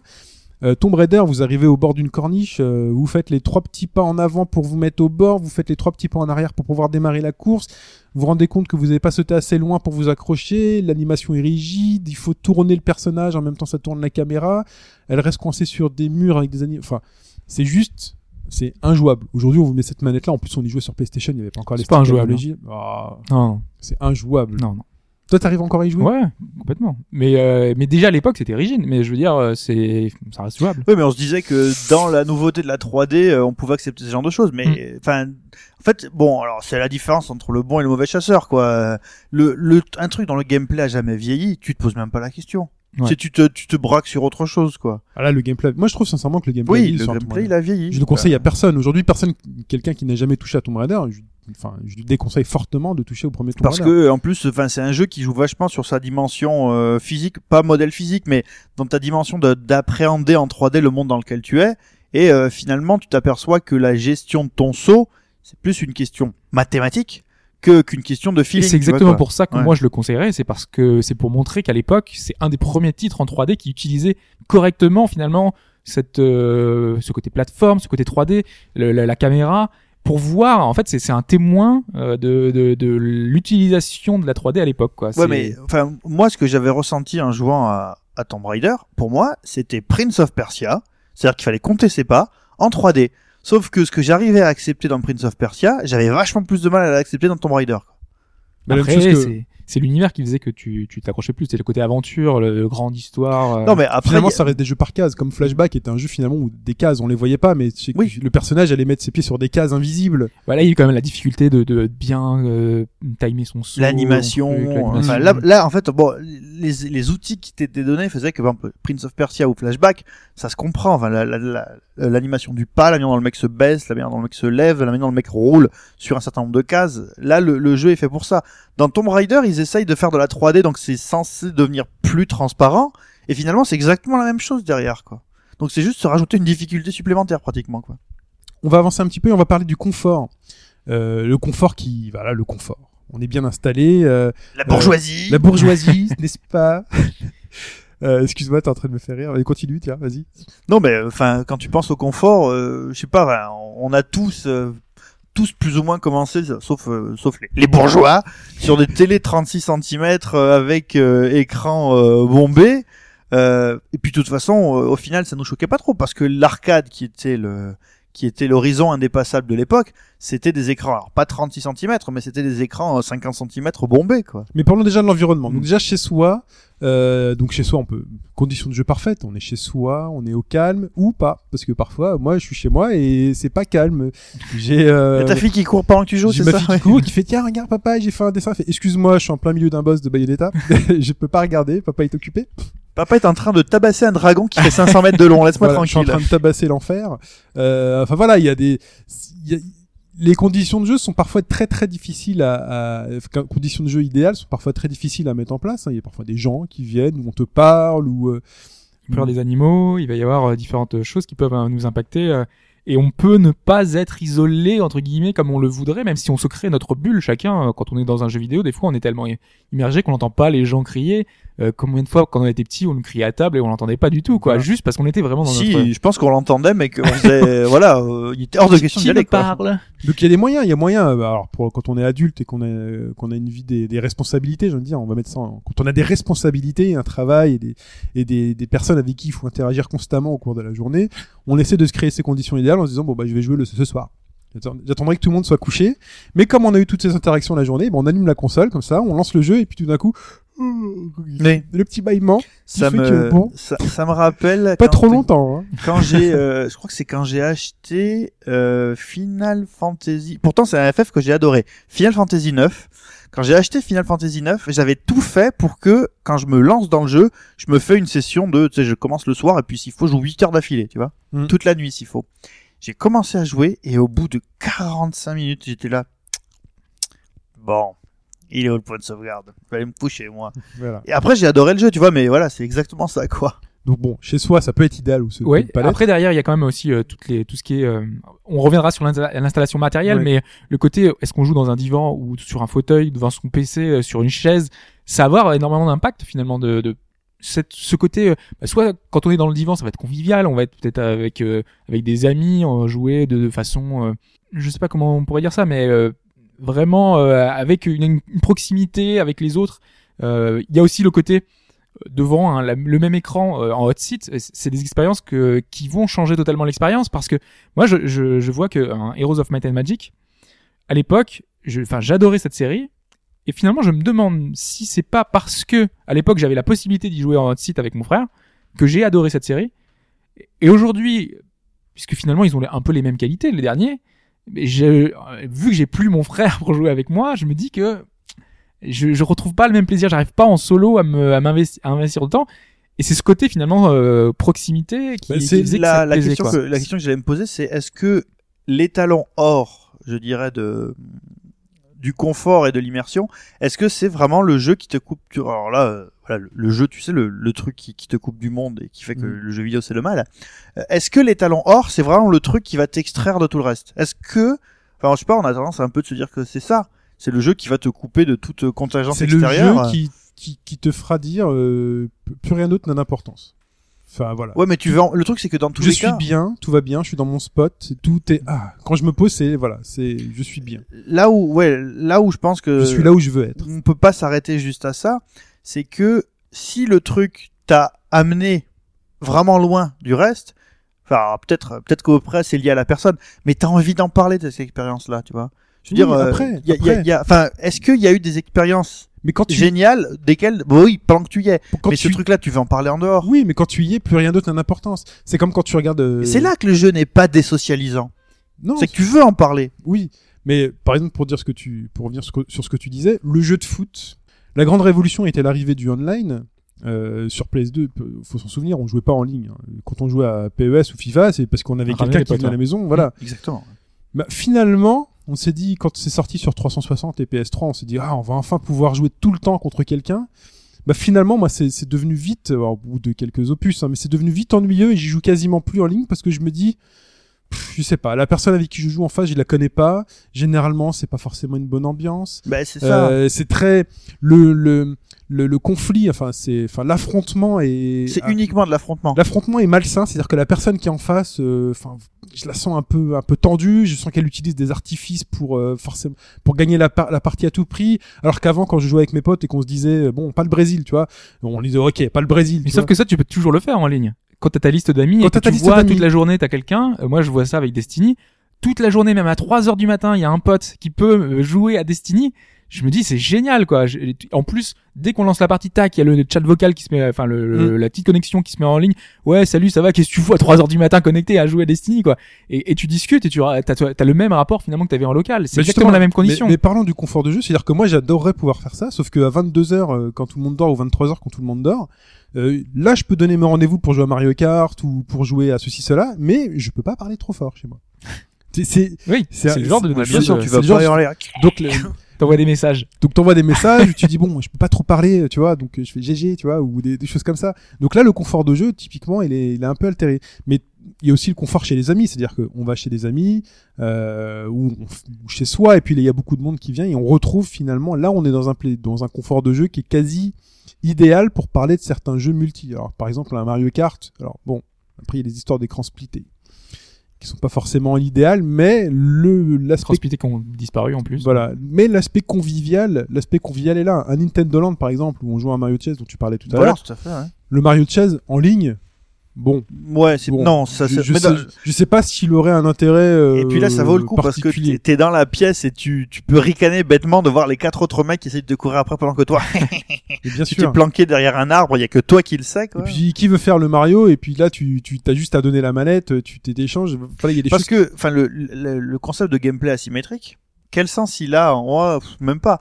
quel sens il a en online? Le, l'asymétrique, c'est bien en local, quoi. Ouais. Oui oui. Même Evolve, tiens, qui est pas encore sorti, mais Evolve, si tu dis que le gameplay est asymétrique en fonction que tu sois un chasseur ou que tu sois la bête, mais au final, euh, c'est enfin c'est pas très différent quoi. Que euh, ton rôle, ton rôle est pas exactement le même, mais tu joues, enfin le, le dispositif même qui t'est donné est différent. Par exemple, dans Mario. euh, le dispositif est le même dans Evolve, dans Mario Chase ou dans euh, Luigi euh, Mansion. Luigi's Mansion là, enfin celui avec le- les fantômes que tu peux faire oui. apparaître à travers les murs. Euh, là, le dispositif est pas le même. Donc t'es et euh, C'est-à-dire le dispositif, parce que dans Evolve, c'est la pas- même chose. oui, tu, mais joues pas, tu joues pas de la même. Non, mais je veux dire, tu Oui, joues non, pas de la même manière. tu vois, les, enfin, le- ce qui t'est donné dans, dans Mario, c'est même la vue qui est différente. Dans Mario Chase et dans Luigi. Bah, là aussi, ton personnage, il est vu de, vu de haut, parce que tu sais, c'est un gros Mais monstre. tu n'as pas l'interaction. ah ouais, les il mêmes- est pas en FPS le gros monstre. Il me semble, ouais. ouais. T'es sûr? Euh, bah, avec 50%, du coup, tu me fais douter, mais euh, non, il me semble qu'on voit de voit de dos. Ah bah, en si plus, c'est le les, cas, je les dis de la options merde sont totalement minutes, différentes. mais, euh, euh, tu vois, il y a, y a une petite. Euh... Non, non, c'est c'est c'est plutôt justement le, le, le style de jeu vraiment asymétrique euh, D'accord. Et c'est bon, bah, par excellence, quoi. Ouais, mais il y a le côté secret justement, où le côté c'est on est dans la même pièce et vous savez pas ce que je fais et puis on se on, on, on se parle, on se charrie. euh, Et, euh, Enfin d'ailleurs, à ce que- de ce côté-là, enfin c'est pas vraiment chez les amis, mais moi c'était un truc que je faisais peu, de- qui a quasiment disparu aujourd'hui. Donc on allait souvent dans les cybercafés quand j'étais plus jeune, entre entre deux cours, euh, hop, on avait euh, deux heures de libre, hop, on allait vite et il y a un cybercafé Un pas petit loin du- Starcraft. entre pas loin 2000 et du lycée. 2005, un petit counter. Et on avait notamment Counter Strike qui permettait de jouer entre deux équipes et on était dans la même pièce, on était vraiment. euh, C'est totalement différent. C'est pas le même jeu. Euh, C'est ça, c'est ça, c'est pas le même jeu. Et on, on s'entraidait, on se disait ouais donc euh, on est, t'es où, t'es dans quel coin, Euh, ils arrivent à droite, à droite. Et t'as une tension qui naît, qui est super excellente. Et C'est des expériences que je revivrai jamais parce qu'aujourd'hui s'il y avait un nouveau Counter Strike qui sortirait, j'y joue plus en cybercafé, j'y jouerais online, j'y jouerais, c'est c'est pas le même truc, pas le même charme. Donc peut-être au mieux avec ta liste d'amis. alors, Ouais, et encore. Et il faut, ça. il faut être, et en plus, il faut être team play. C'est-à-dire, qu'il faut vraiment les trouver des Voilà. personnes qui sont team play parce que Et à l'époque c'était beaucoup plus fréquent, c'est pour ça que c'est beaucoup plus. euh, là aujourd'hui, tu te connectes à une partie, donc t'as la moitié qui part à gauche, t'as l'autre moitié qui part à droite, personne se parle, il y a pas de stratégie. euh, Enfin bon. Sauf, sauf si t'es sur des serveurs Team Play. Voilà. Euh, Si tu joues à Team Fortress, t'es obligé de faire du Team Play, par exemple. exactement. Les autres conditions de jeu, c'est transport. Euh, transport donc le matin quand vous allez au boulot dans le RER donc là c'est un peu plus compliqué donc si Ah il bah. faut alors moi à l'époque où je prenais le RER il fallait que je trouve une place assise Ouais. sinon c'était pas possible euh, et euh, et le casque sur les oreilles Ah ben, là, je te l'illustre euh, très facilement. Là, euh, ce matin, en venant, euh, j'étais, en- je suis en train de jouer à Shanten de Pirate Curse, et euh, je suis dans un niveau. Là, je suis dans un endroit où il y a une des mini scènes de de d'infiltration, et tu dois jouer entre l'ombre et la lumière. Sauf que en conditions extérieures, là, je suis sorti du bus et je jouais dehors, j'arrive pas à le voir. Donc là, pour le coup, c'est complètement con. Je peux essayer de sentir le truc, mais j'y arrive pas du tout. Donc du coup, bah, j'ai fermé ma console et j'ai attendu que tout le monde arrive pour ce podcast. C'est comme les jeux consoles, euh, enfin les jeux portables quand on, la Vita est sortie au départ avec Uncharted, avec euh, ou la PSP avec des God of War, ces jeux qui, qui sont pensés pour euh, le grand spectacle, les grands écrans, et tout d'un coup on te dit bah tu vas pouvoir y jouer sur petit écran un peu partout, et finalement ton jeu à grand spectacle ou ton jeu qui est peut-être un peu plus intimiste, qui va être un jeu, je sais pas, qui fait peur ou autre. Donc jouer à Pity par exemple, s'il existait une version Vita, et il jouait dans le RER1 entre euh, Châtelet. entre, entre la défense et Charles de Gaulle où le truc va à 30 000 à l'heure, les fenêtres Halles. ouvertes. euh, voilà. Correspondance pour les lignes B et C du E RER. Est-ce que, est-ce que, voilà, on aurait l'impact? Est-ce que, est-ce que c'est la condition de jeu idéale? Ouais, mais sans prendre cet extrême-là, enfin, la plupart des jeux portables, est-ce que le sound design est aussi travaillé? Enfin, normalement, enfin, la réponse Mhm. est oui, mais euh, normalement, le, la musique, euh, je sais pas, un Bravely Default, les musiques sont excellentes. Si tu t'en passes, est-ce que tu perds pas une partie de l'expérience Euh, Et dans le métro, t'as pas toujours l'occasion de mettre des écouteurs sur les Voilà, oreilles. le euh, truc c'est que pour les jeux pour les jeux sur euh, sur portable, sur téléphone portable, souvent t'as le truc euh, vaut mieux que vous mettiez un casque pour Ouais. jouer à ça. Euh, les jeux de, de tes copains les suédois là euh, euh, Oui, Simogo Simogo. Simogo. J'ai pas souvenir là maintenant tout de suite d'un jeu que j'ai fait sur 3DS ou sur Vita qui me disent mets ton casque le jeune. Euh, peut-être Oocom, c'est à peu près le seul quoi. Euh, j'ai beaucoup de souvenirs sur euh, téléphone portable. Euh, moi, Non, sur vrai. portable, non. Enfin, sur, portable, Sur Sur console, portable, voilà, j'ai- je me souviens pas d'un truc qui disait il vaut mieux que vous jouiez avec un casque. Alors que sur téléphone les, ils le font vachement ouais. les jeux de rythme, les jeux musicaux, enfin globalement, Le premier, c'était, le premier, c'était Cannabalt, hein, si je me souviens bien, qui Oui. disait mettez votre casque, Mm. c'est mieux avec votre casque. Ouais. Le voyage, donc il y a les transports, le voyage. Le voyage est un moment, une condition de jeu un peu particulière, puisque c'est ce moment où finalement on doit se déplacer d'un point A à un point B, et on a rien d'autre à faire que de se laisser porter. Donc plus rien, là on est vraiment dans un moment où plus rien ne compte. Euh, T'es dans une bulle là, tu peux. Là, t'es dans une bulle et finalement, t'as du temps à tuer. Donc, t'attends ton avion à l'aéroport, donc bah, tu- t'as rien d'autre à faire que de rester assis. Donc là, tu, soit tu sors ton magazine, soit tu machin, ou tu lis ce fameux livre que tu n'arrives pas à lire, ou soit tu sors ta console et là, tu te dis, bon, bah voilà. Maintenant, je commence de A à Z. De toute façon, j'ai 5-6 heures à tuer dans l'avion. Et euh, je croise des doigts pour avoir assez de batterie ou j'ai des batteries portables. Mais voilà, c'est aussi là, moi je trouve que ce sont des conditions de jeu qui sont plutôt pas mal puisque l'avion est un endroit donc, moins bruyant que le que le que le RER. Après, ça dépend à quel dépend. point tu es stressé ou pas en avion. Mais justement, ça peut permettre de te couper. Ou, euh, ou si tu prends, je sais pas, qu'est-ce qu'il y a d'autre comme moyen de transport? Le train? Le oui, bah le train. le train, c'est quand hein. même beaucoup plus calme. Moi, j'ai- enfin, moi, Voilà. j'ai des souvenirs de, de voyages scolaires où j'étais en bus et euh, j'étais à l'arrière du bus Ah, à mais là, jouer tu à fais- Tetris. Mais là, tu fais tout en même temps. Link. Tu vois, Là, tu fais tout en même temps. Tu fais voyage, amis. on, est, on est euh, dans le truc. Mais justement, c'est c'est des, des conditions euh, extrêmes qui font qu'un jeu prend encore plus une ampleur différente. Quoi. Le Tetris de l'époque, euh, enfin, c'était c'était extraordinaire. Bah ouais. En plus, à, à l'époque, euh, on pense, enfin, je, on, on devait se dire que c'était vachement mal vu que bah, si t'amènes ta console, bah, tu joues tout seul dans ton coin et il y a même soit avec les- eh à quoi tu joues, eh, eh à quoi tu joues? Et euh, enfin voilà, façon, si t'avais une Game Boy, t'avais forcément Tetris, il y avait forcément quelqu'un qui avait pensé à son câble Link quoi. Euh, on continue euh, cette fois-ci avec euh, une partie qu'on va appeler préparation mentale et on va vous mettre un petit interlude.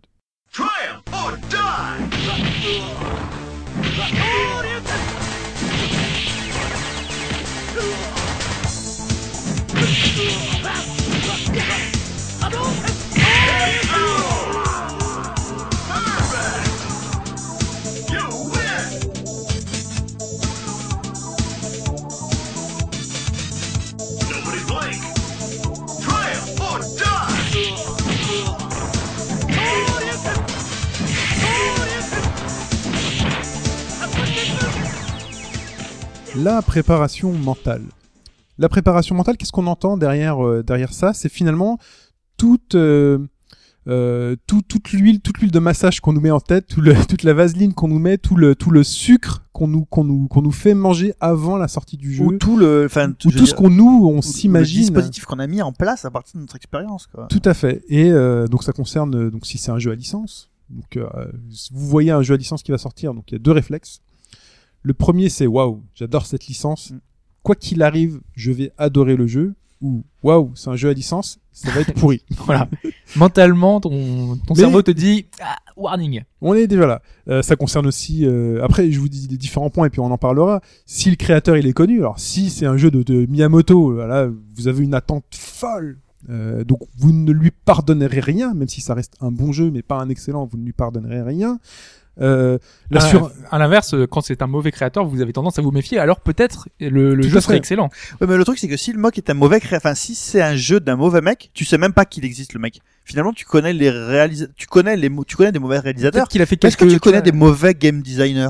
T'en connais des mauvais game designers? Moi, j'en connais pas. euh, bah, pour certains, Moulineux, par exemple, est quelqu'un de euh, ils vont pas vouloir attendre un moulineux, un jeu de moulineux parce que c'est Ils savent qu'il Il y faut. a- il Mais non, mais fait- c'est une, c'est une grande bouche. C'est pas un mauvais, c'est une grande bouche. Mais C'est pour différent, certains, tu vois, ils, ils attendront pas le prochain jeu de Moulineux parce que euh, c'est quelqu'un qui en a, qui en dit trop, qui et au final qui est Bon, décevant. C'est c'est un cas unique. Ouais, non, mais dire, c'est mais, c'est- euh, voilà, mais c'est oui. l'exemple qui m'est venu Voilà, en c'est tête parce que c'est le plus Non, c'est un bon exemple. Autre point, il y a la surinformation. Comme les films, on a vu 10 bandes annonces, on les a vus aux enfants de la télé, les 12 extraits, les mecs Moi, typiquement, c'est Smash Bros.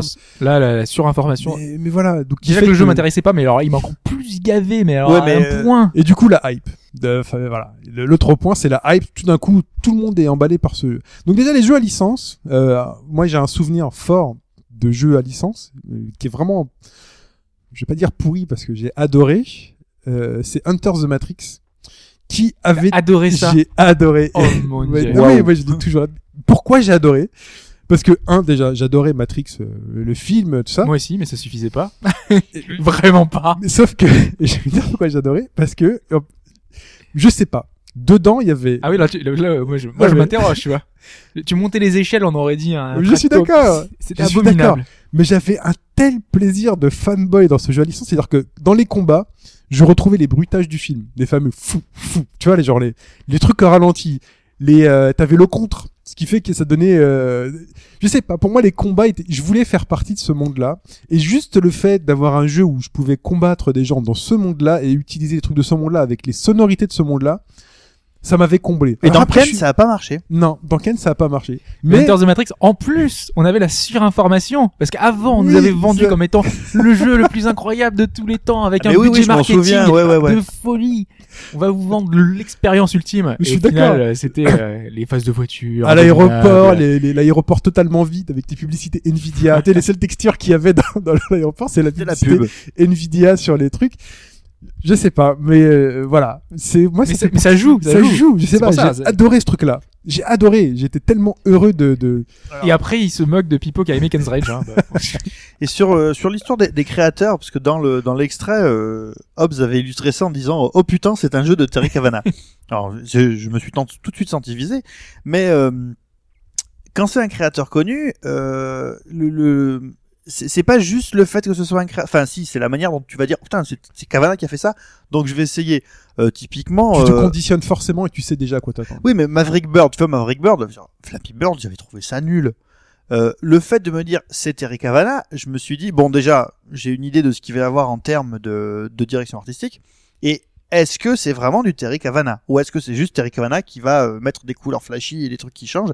Mais oui, c'est vraiment du Terry Mais Cavana. ça marche pour toutes les œuvres. Quand tu quand as une licence et tu sais que c'est Michael Bay aux manettes, tu te dis bon, Merde, ça, ça je va être pas y aller quoi. ça va être son style. Si tu sais que ça va être euh, Jean-Pierre Jeunet, tu sais que bah voilà, il- ça va être vert, ça va être jaune et il va avoir des choses un peu belles à voir, des choses comme ça. Bah là dans le jeu vidéo, c'est un peu la même chose. Si tu sais que c'est Camilla, par exemple, ou un autre créateur de Platinum, tu tu tu, tu te dis la, l'a priori que t'as, c'est ça va être un jeu d'action, ça va être bien, Ouais. ça va être Là, fignolé. il paraît que Legend of Korra c'est pas terrible. Ouais, hein. bah ça on le. on- Bah, ouais, c'est mitigé. Il y, a des, il y a des avis qui sont un peu plus positifs que d'autres. Faudrait l'avoir en main pour voir. Mais moi les vidéos que j'avais vues m'avaient pas. Mais voilà. Après, mais c'est mais la il y a, surprise il y a ce côté-là, il y a ce côté-là conditionnement qui est, qui est tout à fait vrai. C'est pour ça que je l'avais mis. Et il y a aussi le côté quand on a un jeu qui est totalement inconnu. euh, moi, j'ai reçu récemment des communiqués de presse euh, qui me parlaient de, de certains jeux Tu reçois des que communiqués j'avais, de presse. que j'avais, oui, et que, Oh. que j'avais jamais entendu parler vraiment. Et je me dis, enfin, je vois ces gens-là, je les Mm. connais pas. C'est des petites boîtes françaises, ça va être des, des petits jeux. Et je me dis, est-ce que c'est bien ou pas? Et je suis obligé de me fier finalement au jeu. Je suis obligé de le lancer. Je suis obligé. Et euh, Et ça c'est bien. Moi j'aime bien. c'est bien, J'adore ça. pousse ça. à aller au jeu ça. Ouais, mais le problème c'est que derrière, je, je vois dans la majorité des gens, euh, pour leur faire accepter, pas que le jeu est bien, mais que de les pousser à jouer à ce jeu-là, c'est super compliqué du coup parce que derrière, ils partent de rien, ils partent de zéro et c'est c'est beaucoup plus compliqué mentalement pour faire bouger les choses et leur dire voilà, il y a peut-être un truc, euh, allez voir euh, ce jeu-là quoi. Oui, bah typiquement euh, Maverick Bird, euh, enfin le, le- le genre de jeu, si c'était pas Flappy Bird revu par Terry Cavana, bah peut-être que j'aurais jamais essayé parce que je trouvais le truc débile. Parce qu'il y a un jeu que j'avais eu récemment, c'était Zenzik, je crois, c'est un jeu russe. Euh, une espèce de shmup euh, avec des avec des cubes et des trucs euh, avec des musiques un peu psychédéliques qui fait un peu penser à Rez mais euh, plus plus d'un côté shmup Ils ont juste changé la drogue en fait. et franchement j'ai trouvé ça super chouette. Mais le truc c'est que personne du coup en a parlé juste parce que finalement c'est un jeu russe et qu'il n'y a pas de, de truc autour quoi. Et c'est compliqué de donner envie aux gens de de- de- d'aller voir d'aller essayer de comme on voit les Kickstarter, les Kickstarter, ceux qui marchent, ce sont ceux qui ont des noms, des, qui ont des noms, quoi. Et derrière, euh, Et ça fait de, bah, du coup, du coup, ça fait de la reproduction. c'est- exactement. C'est comme le- cinéma. Après, il faudrait créer des, des, des, des, des catégories genre premier film, c'est genre meilleur premier film. Alors que ça se trouve, le, c'est peut-être le meilleur film, mais c'est Dans ce sera, l'absolu, ju- ouais. ce sera juste le meilleur premier film. C'est la première fois que tu tentes, tu tentes ta Voilà, chance. mentalement, il y a les deux côtés, quoi. Mais, mais bon, voilà. Il y a des, on, on se met des choses en tête. Et le euh, côté hype euh, qui était intéressant, c'est euh, Animal. Crossing, par exemple. Euh, le côté, en fait, ce qui est intéressant dans certains jeux, c'est que à, à la sortie, t'as vraiment beaucoup de monde qui va se mettre à y jouer. Donc du coup, tu peux en parler. C'est ce côté-là que tu que tu expliquais notamment pour FF6. Partager son expérience, c'est presque primordial. Et Ah bah oui, c'est un peu ce qui fait tout l'intérêt du jeu, quoi. Exactement. Et certains jeux, quand tu passes ce délai où tout le monde en a parlé, moi, je- je- j'imagine euh, si j'avais pas parlé d'Animal Crossing, si on n'avait pas échangé, si on n'avait pas parlé de tout ça, est-ce que ça m'aurait autant marqué que ça? Mais là, on revient sur la question de la temporalité, du coup. Est-ce que Ouais. si tu avais été, est-ce que si tu avais été le seul à avoir acheté Animal Crossing sur bas gauche droite, par exemple, sur le forum, et que personne euh, Vous voulez comprenne de quoi tu voilà, parles, est-ce que tu aurais trouvé le même plaisir? Moi, je pense pas. Oui, bah c'est, euh, enfin là le truc c'est, euh, est-ce qu'il faut toujours faire un jeu dans sa fenêtre de lancement? Bon, ouais, bon, on revient sur la première partie là. Donc, euh, Mais, ouais. mais plus Mais que ça, plus parce que, que, ça, c'est vraiment, c'est, est-ce que t'es le seul ou pas à y jouer, à t'y investir et à, et à savoir de quoi tu parles? Moi, j'aurais eu aucun intérêt à avoir euh, plein de clochettes et puis à me débrouiller, à avoir une grande maison, un truc, si j'avais personne à qui dire, ah, t'as combien de pièces dans ta maison? Ah, regarde, moi, j'ai réussi à faire un, un Sangohan avec, euh, avec mon personnage ou des choses comme ça, tu vois. Si t'as personne à le dire, les, les gens vont s'en foutre. mais ça c'est un peu pour expliquer aussi le, c'est le jeu social. pourquoi est-ce qu'une personne peut aimer ou ne pas aimer je, je voyais sur sur Destiny dans, dans Silence on joue qui est un podcast que enfin on apprécie beaucoup et qui est très connu mais euh, ils avaient vécu l'expérience en solo Oui. moi j'ai vécu l'expérience tout le temps mais vraiment tout le temps en multi Mm. c'est ça change totalement l'expérience quoi Et Alors là, j'ai un contre-exemple. Toi, tu parles de, quand tu parles de, en bien de Journey, tu l'as fait pratiquement Oui, uniquement en solo. Alors que moi, enfin, j'arrive même pas à comprendre comment c'est possible de faire Journey en solo, quoi. bah non il y avait quelqu'un un inconnu mais je veux dire c'est mais après bon je l'aurais fait en solo tu vois c'était pas très grave euh, Bah oui, mais moi, moi, moi, je trouve que c'est méga grave, quoi. Genre merde, tout l'intérêt du jeu, c'est. C'est pour dire que voilà, on a, on a chacun une, une expérience différente sur les jeux et que ça peut être très important de vivre une expérience euh, comme ça en, en multi. Donc les créateurs, hein, si Kojima annonce un nouveau jeu, on sait déjà à l'avance qu'on voudra y jouer ou autre. Euh, passons euh, la hype et compagnie. Passons, parlons maintenant du bagage vidéoludique. Bah, ça, on l'a décrit plus ou moins depuis Oui. le début en filigrane, quoi. Je veux dire, quand tu disais euh, le sucre, machin, tu t'es créé, on s'est tous créé, je dirais, une, une grille, une grille mentale. Et on sait ce euh, qu'on aime et on sait ce qu'on n'aime voilà. pas et euh, on, Donc euh, finalement, on euh, sait ce le- qu'on attend. le, le, le premier, alors tu vois la, le, le truc de la pub, c'est de nous faire acheter des trucs dont on n'a pas besoin. Mais euh, l'idée, c'est que on reste quand même, enfin, on n'est pas quand même tous des des gens euh, hors sol, sans sans aucune approche du truc.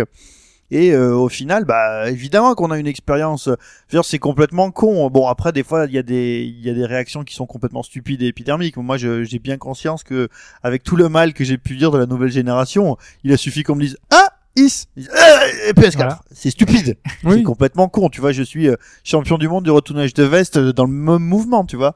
Mais euh, voilà.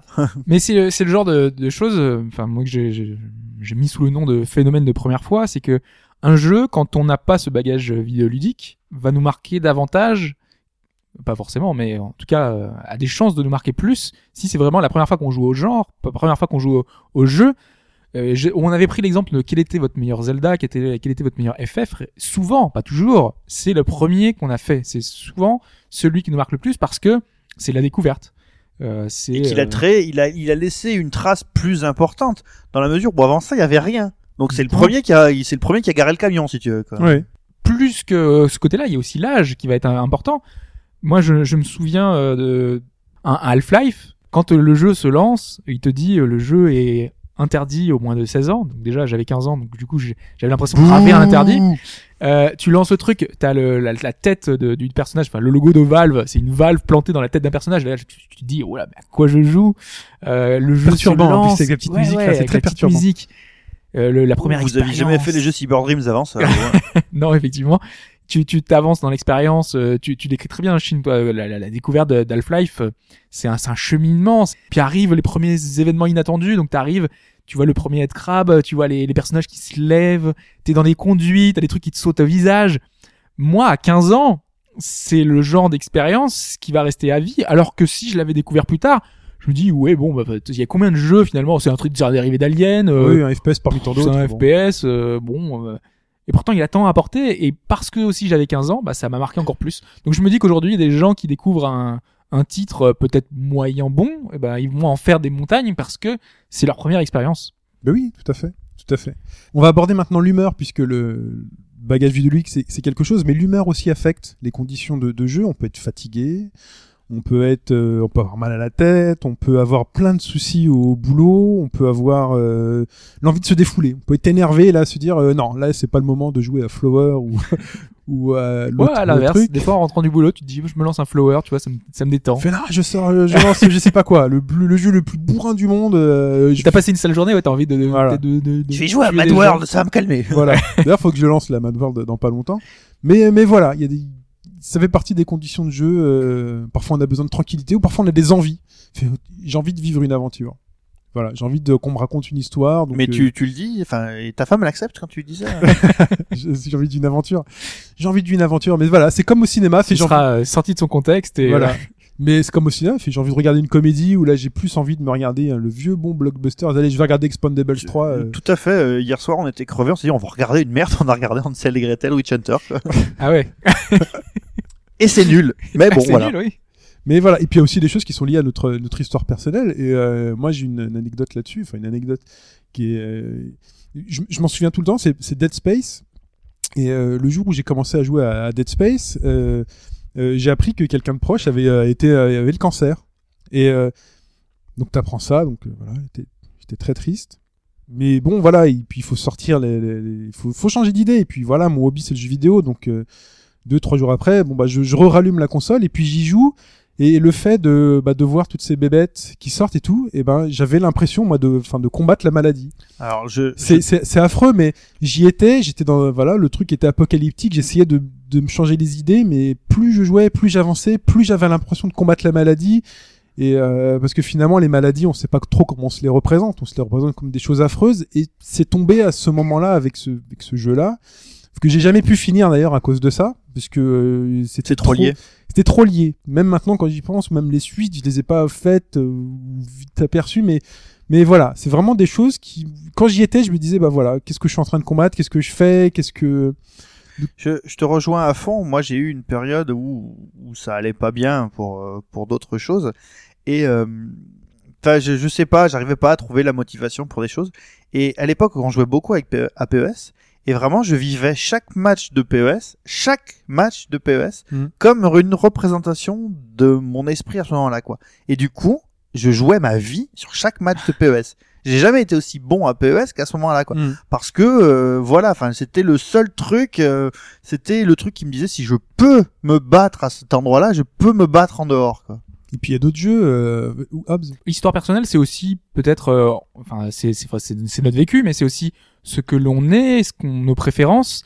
Euh, moi, je, enfin, je, je vois, il y a certains jeux euh, qui vont être traités peut-être, enfin, je suis d'origine italienne, donc du coup, j'ai des- tous les jeux qui vont traiter un petit peu du sujet, qui vont, La vont en mafia, parler. ça La mafia, voilà, par, Mafia 2, j'ai adoré parce qu'il y a ce côté-là. En plus, tu peux le mettre en VO. Enfin, il y avait plein de choses qui faisaient que ça, ça te donnait un, petit côté euh, plaisant. Voilà, Par exemple, Forza Horizon 2, euh, Mm. je préfère le 2 parce que l'environnement, c'est c'est le sud, de- enfin c'est le nord de l'Italie. Donc c'est c'est plutôt c'est plutôt sympa de retrouver des choses dans un jeu que tu vas accrocher parce que t'es finalement euh, t'es plus proche de ça. Les GTA, par exemple, moi le celui entre guillemets que je préfère, euh, ça va être euh, euh, enfin le Vice City ou enfin tu vois c'est des c'est des univers qui qui collent plus à ce que je Ça, suis ou très, ce que j'aime. ça c'est très Mais, important. euh, Heavy Rain par exemple, des personnes qui ont aimé ou d'autres qui n'ont pas aimé Heavy Rain, mais il y en a qui quand on parlait d'émotion, il y a des personnes qui se disaient mais j'ai vachement ressenti l'émotion l'émotion du début du jeu quand il joue avec son Avec fils. le père, euh, Parce que je suis père, parce que j'ai des enfants. Alors moi je me suis, Ah je bah pense oui. qu'à l'époque moi j'avais pas encore d'enfants. Moi j'en avais c'est- pas c'est sûr Donc cette scène-là, euh, enfin j'ai, je l'ai trouvé plus, enfin sans intérêt. Je l'ai trouvé dénué d'intérêt. Je l'ai trouvé plus anecdotique qu'autre chose. ça me rappelle ce que disait Camus sur euh, quand Ouais. il parlait de Mother Oui. de, de Earthbound je, je pense Oui, il avait nommé, que il avait nommé les personnages. c'est son euh, père c'était sa mère c'est voilà oui, il avait donné les noms de sa famille et puis finalement tout le monde meurt dans le scénario. Il fait ah merde, j'aurais peut-être pas dû faire ça et ça l'avait touché. Il y a, il y a d'autres choses, par exemple euh, Assassin's Creed doublement euh, quand le quand le Assassin's Creed numéro 2 qui se passe à, à Venise est Oui. sorti. Moi, je revenais d'un voyage à Venise. euh, euh, genre six mois ou un an avant, quoi. Donc du coup, c'était tout frais dans ma tête et je me disais c'est fantastique.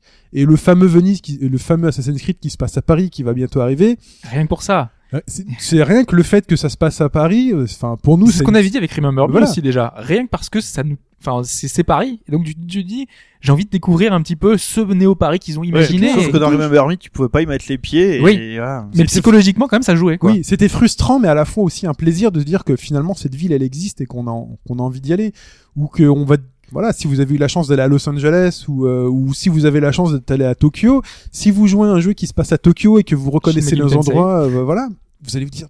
c'est- Tokyo Jungle. C'est génial.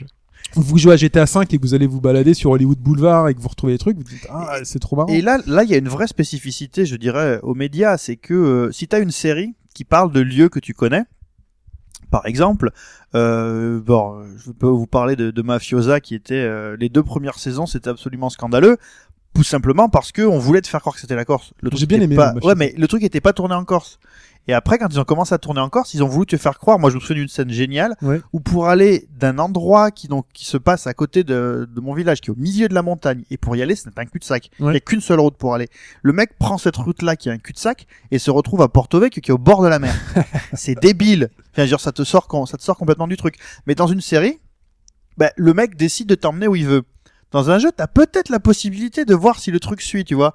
Et pour Remember Me, c'est encore plus frustrant, par exemple, parce que tu te dis, euh, bah, genre, il y a Abbesse, je crois, ou enfin, t'as le nord de, de Paris, autour Ouais. de Belleville, mais euh, tu, tu le vois, euh, tu le vois un peu au loin, mais tu peux pas y aller. Oui, c'est encore pire, tu vois. Il y a des effets d'échelle parfois qui sont un peu choquants. Donc toi tu connais bien la Corse. Quelqu'un qui connaît pas la Corse, il s'en fiche et ça nous sort pas du jeu. Donc là par exemple la condition de jeu, toi c'était Corse et Ouais, Ça mais t'a là, sorti. c'est- Là, c'est pas un jeu, justement. oui c'est une vois, série. ouais. Oui. Mais ouais, ah. ces, ces exemples-là, on peut les retrouver dans le jeu quoi. À Paris il y a des effets d'échelle euh, fous. Alors je sais plus dans quel jeu. Je crois que tu passais de Bastille aux Champs Élysées en une rue. euh, Il y avait enfin des jeux comme Myth of Madness qui reproduisaient exactement les, les villes. Tu te prenais à, à comparer, les échelles étaient totalement réduites parce que la ville était beaucoup plus petite que ce qu'elle devait être. Et tu retrouvais ces quartiers-là, tu te disais ah, bah, c'est c'est un peu particulier quand même. Voilà. Et il est là, c'est c'est ça le truc, c'est que le, le risque il est là, c'est que dans un, dans un jeu, tu te dis je vais t'offrir ça, mais c'est extrêmement difficile à reproduire. Donc peut-être qu'à la limite, il vaut mieux pas essayer de se dire attends le jeune, euh, je vais te faire Paris euh, bien comme il faut, et tu t'aperçois que d'une rue à l'autre, tu passes de euh, de Bastille à Boulogne, et tu dis il y a un truc qui cloche quoi. Donc les New-Yorkaises en ont peut-être marre de jouer à GTA euh, parce que justement le GTA ressemble, enfin Liberty City ressemble pas du tout. Euh, on va continuer rapidement avec l'installation puisque c'est quand même assez important. L'installation et là je me tourne vers. euh, on va commencer déjà par les écrans de télé. Euh, alors moi je me souviens avoir eu la révolution euh, quand j'avais la Xbox 360 et que j'avais eu la chance d'acheter une télé HD 32 pouces à l'époque. Et ben je peux vous garantir que Gears of War c'était pas la même. c'était pas la même et tout le monde n'avait pas à cette époque euh, bah, les écrans plats ou, de cette taille-là parce que 32 pouces euh, là aujourd'hui c'est ridicule mais C'est pour ça que Nintendo a mis du temps à changer parce J'ai que tout le toujours monde pas de pas télé installé. 32 pouces, moi. voilà ça c'est particulier parce que par exemple euh, Ouais. sur certains jeux toi où tu dis que la next gen c'est la génération de la honte ou que tu vois aucun intérêt à, à la beauté de certains jeux moi j'ai envie de dire je te comprends t'as une télé euh, qui fait qui est 22 22 pouces, pouces HD ready. voilà qui fait C'est 720p 720p au max. max, c'est-à-dire que tu n'as, enfin, matériellement, au niveau de- en termes de conditions de jeu, tu n'as pas le matériel qui te permet justement d'apprécier la beauté d'un jeu, que tu ne vois pas la différence entre Forza Horizon 2 qui soit sur 360 ou sur euh, Xbox One. Non, ça quand même, faut pas déconner. Forza, Forza Horizon 2 sur 360, c'est- il est moins beau que le premier. Il y Oui, a un mais truc qui je suis même quoi. pas sûr que tu t'en rendes vraiment Non, compte sur mais- cet écran-là. Non, mais tu vois, par exemple, je te donne un exemple à la con. Tu sais que moi, sur Wii U, je suis full, euh, full gamepad, quoi. Ouais. Je fais tout avec le gamepad. Je joue quasiment pas sur ma télé. J'ai eu des périodes où j'ai pu jouer un peu à Mario Kart 8 sur ma télé. Et pour le coup, après, quand je suis revenu sur le gamepad, il m'a manqué un truc. Parce que euh, Mario Kart 8 euh, sur la télé, je trouvais qu'il y avait une pêche, mais vachement plus...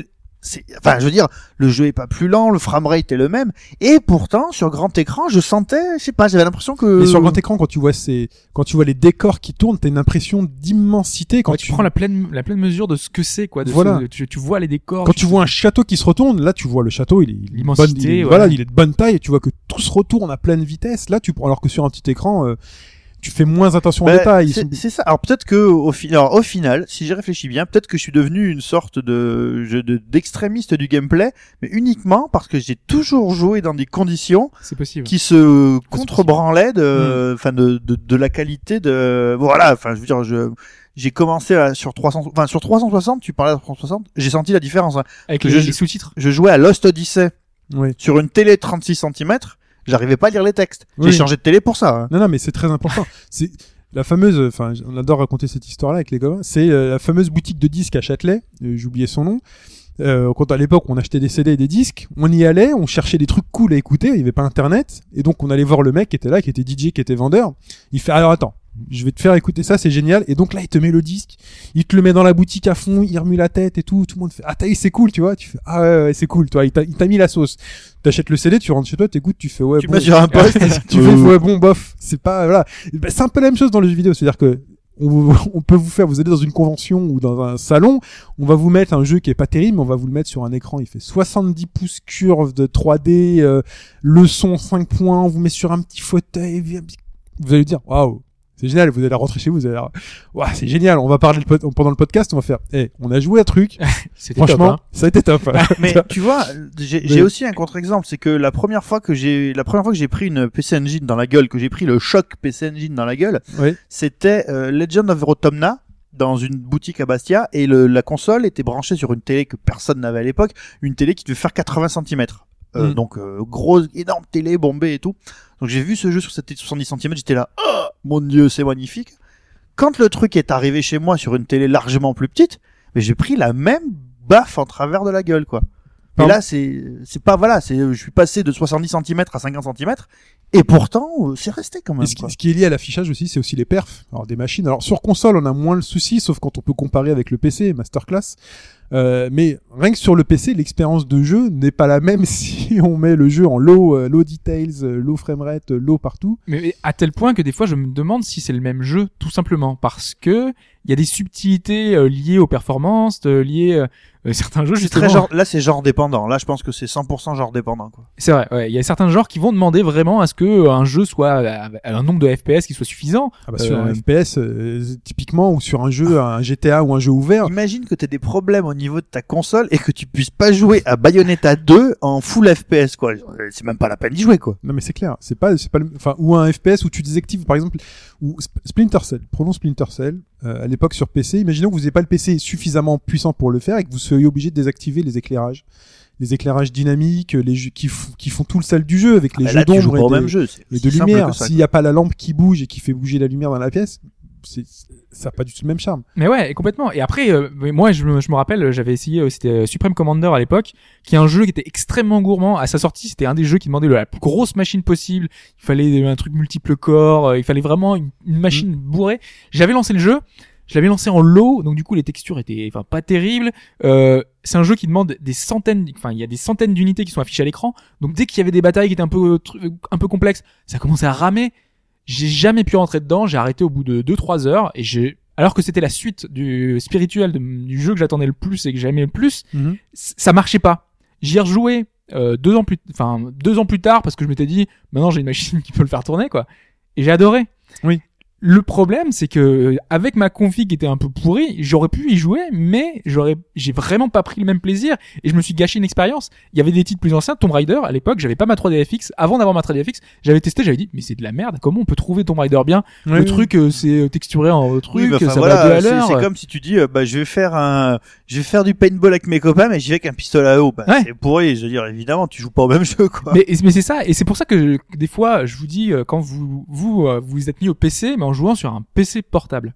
Pour moi, c'est c'est juste impossible. Jouer à un jeu PC. oui, mais moi, je joue à Legend of. Grimrock. Je joue pas à Tomb Raider avec le 13FX, quoi. Alors moi, je branche un écran externe dessus si ça peut te rassurer. Mais même même avec l'écran externe, t'as le, les contrôles, t'as t'as tout. T'as, Ah, mais je joue que des jeux à la manette. les- mais mais c'est pas assez puissant pour moi. Tu vois, c'est il faut la meilleure Ah, expérience. pour Legend of Grimrock, Ah ça attention. tourne. Hein. Legend of Grimrock 2, j'ai tout en high. Hein. Oui, mais Non, tu mais- vois, c'est- Non mais attention, hein, qu'on n'est pas, euh, on n'est pas non plus des des, des sados, comment, comment on dit, des, Des- des masochistes. Des masochistes, pardon. Euh, quand on- je joue à un jeu sur PC, je choisis le jeu dont je sais que les performances euh, Et je sur me ce souviens, PC tu disais, seront- est-ce que je vais pouvoir me prendre euh, Watch Dogs? Tu disais, ouais, l'expérience, ça sera peut-être meilleur que sur 360. euh, Ouais. Bah l'expérience est meilleure que sur 360. Oui, mais ça reste pourri. T'as, t'as meilleur- tu joues sur PS4, c'est totalement, c'est totalement différent, Ah quoi. bah oui, mais tu là, joues pas au même jeu. quand j'avais pris Watch Dogs, je savais pas qu'il y avait une édition euh, Game of the Year qui allait sortir sur PS4 Moi- et je savais pas que j'allais avoir une PS4. Alien, Alien Isolation, moi c'est ça qui me bloque, hein, c'est que sur PC c'est niette, hein, j'y ferai, je le ferai sur euh, sur console. hein. Mais, euh, Mais c'est pour ça que il y a plein de jeux que j'ai pas pris parce que quand je voyais les specs, je me dis c'est pas la peine d'y jouer, euh, c'est pas la peine. Je vais y jouer en low résolution. c'est- c'est- Moi, je me rappelle aussi de Far Cry. euh, quand on allait dans l'eau, quand on était en high, il y a tous les poissons qui se baladent. T'as les, les Mm. vraiment une faune, une flore dans l'eau, quoi. Rien que ça. T'as les, les reflets, la lumière. Moi, j'y jouais en l'eau. La première fois que j'y ai joué, je trouve c'est une abomination, quoi. C'est juste un FPS lambda où tu te balades dans les trucs euh, dans une île censée être paradisiaque. Ça marche pas, quoi. Et c'est pour ça que sur PC, c'est super délicat de trouver des. Enfin, quand tu lis les critiques des utilisateurs, des fois. Tu te dis ouais mais c'est parce que t'as t'as pas aimé parce que euh, derrière t'as pas la machine suffisante. quoi. Ouais, mais en fait, le problème surtout, c'est que euh, la, course à l'armement, ça c'est ça c'est un problème du jeu PC. C'est que la course à l'armement, encore, ça s'est hyper calmé. Mais tu peux pas suivre la course à l'armement. Je veux dire, euh, moi quand j'avais quand euh, quand mon, ma plateforme de jeu euh, la plus utilisée, c'était le PC au, début des années 90. Euh, je savais très bien que je, bavais comme un porc devant les toutes les même les Wing Commander et compagnie. Mais c'est ça pouvait pas être mes jeux. Enfin, j'avais fait le j'avais fait le mon deuil direct de ces trucs-là. Ce qui était bien, je crois, à l'époque, euh, sur PC, alors c'est un souvenir, vous allez me confirmer, euh, me contredire ou pas, c'est qu'à l'époque, il y avait moins l'approche euh, Twix graphique sur les jeux PC. Alors non, non, alors je vais te dire, c'est largement pire et je vais t'expliquer pourquoi. Moi j'ai l'impression, alors je te donne mon impression, c'est qu'à l'époque, c'était soit le jeu marchait, soit le jeu marchait pas. Alors, c'était non non, alors pas du tout. Je te cite un exemple, Ultima 8. Euh, oui, je bon, oh, j'ai au pipeau ta gueule, arrête de parler d'Ultima. Pour lancer Ultima 8, et c'était pareil avec Alone in the Dark 2. J'avais une euh, j'avais une config qui pouvait très bien faire tourner le jeu. J'avais Mhm. aucun problème, j'avais mon méga de RAM, il n'y avait pas de carte graphique vraiment dédiée à l'époque. Mhm. hein. Donc c'était bien, j'avais tout ce qu'il fallait. Sauf que t'étais obligé de créer des espèces, tu crées, c'est pas des, des espèces, tu crées un point bat parce que en fonction de comment tu lançais le jeu, il fallait plus utiliser de la mémoire rapide ou de la mémoire lente. Donc tu étais obligé de créer des points bat. Enfin, je veux dire, tu comprenais rien, tu demandais à des mecs de le faire. Tu, tu crées un launcher sur une disquette pour que ta RAM soit configurée de telle sorte que ça prenne 2 mégas de mémoire MMS ou XMS, je sais plus, euh, MMS c'était la lente. Par exemple, Ultima, il fallait que tu commences par lancer de la mémoire MMS Mhm. pour pouvoir après utiliser la RAM normale parce que si tu utilisais pas la mémoire lente au début, tu pouvais pas lancer le jeu. Mais c'était un truc de malade. J'ai arrêté le jeu PC à ce moment-là. C'était complètement débile. Ouais, c'est la C'était Mais trucs dans de le, fou, quoi. oui, mais dans le jeu, t'avais pas euh, plus ou moins de lumière, plus ou moins de personnes affichées, plus Bah, ou moins de euh, textures. Non, ça changeait pas ça, mais vois juste pour le lancer. Oui, mais c'est ça, que je disais. C'était soit quoi. le jeu marchait, soit le jeu marchait pas. Sur SimCity 2000, je me souviens, c'est je, on m'avait prêté le jeu, je mettais le jeu, on me disait non, le jeu doit avoir 8 mégas. Et boum, il se stoppait. Mais je te dis, Tomb Raider, c'était, enfin, moi, ça m'a gâché l'expérience parce que il y avait la lenteur. Alors, le oui, truc, alors je crois euh, qu'au début avec les 3D FX, je crois que ça a commencé à avoir les tweaks, les, les, les trucs graphiques, mais longtemps, euh, enfin avec les Deus of the Tentacle ou autres, qui, est- enfin voilà, c'était soit le jeu Oui. se lançait, soit le jeu se lançait pas. Aujourd'hui, tu peux jouer à un même jeu avec 1000 configurations différentes et t'auras 1000 expériences différentes. Encore que, euh, à l'époque, il y avait surtout les cartes son, notamment, qui jouaient parce qu'on avait des cartes son Euh, pourries. ça, du ça coup, c'était euh, quelque chose. Alors ça, pff, Ça, les sound blasters, les Voilà. rien du tout. Et à l'époque, il fallait vraiment choisir une carte son parce que derrière, le son était tellement dégueulasse des fois que donc tu faisais pas tout compatible. il ouais. y avait énormément de modèles différents. C'était Ouais. un truc de malade. Puis le nombre de paramètres. euh, Moi, j'ai fait un nombre incalculable de jeux sans carte son. Deus Tentacle, la première fois que j'ai joué, j'avais pas de carte son. Donc je faisais. Tu sais, moi, Doom, j'y joue en saccadé sans son jusqu'au jour où on m'a dit attends, il faut pas que tu charges Windows 3.1, donc tu mets une disquette de boot qui va pas qui va pas charger les trucs et qui va lancer Doom. Et là, tout d'un coup, le jeu était fluide avec du son et tout. Je fais, pff, oulala. C'était pas le même jeu. Ouais. C'était pas le même jeu. Ou Half-Life, le jour où j'ai changé de carte graphique. Pour vous dire l'anecdote, Half-Life, quand j'y jouais les premières fois, j'avais beaucoup de saccades.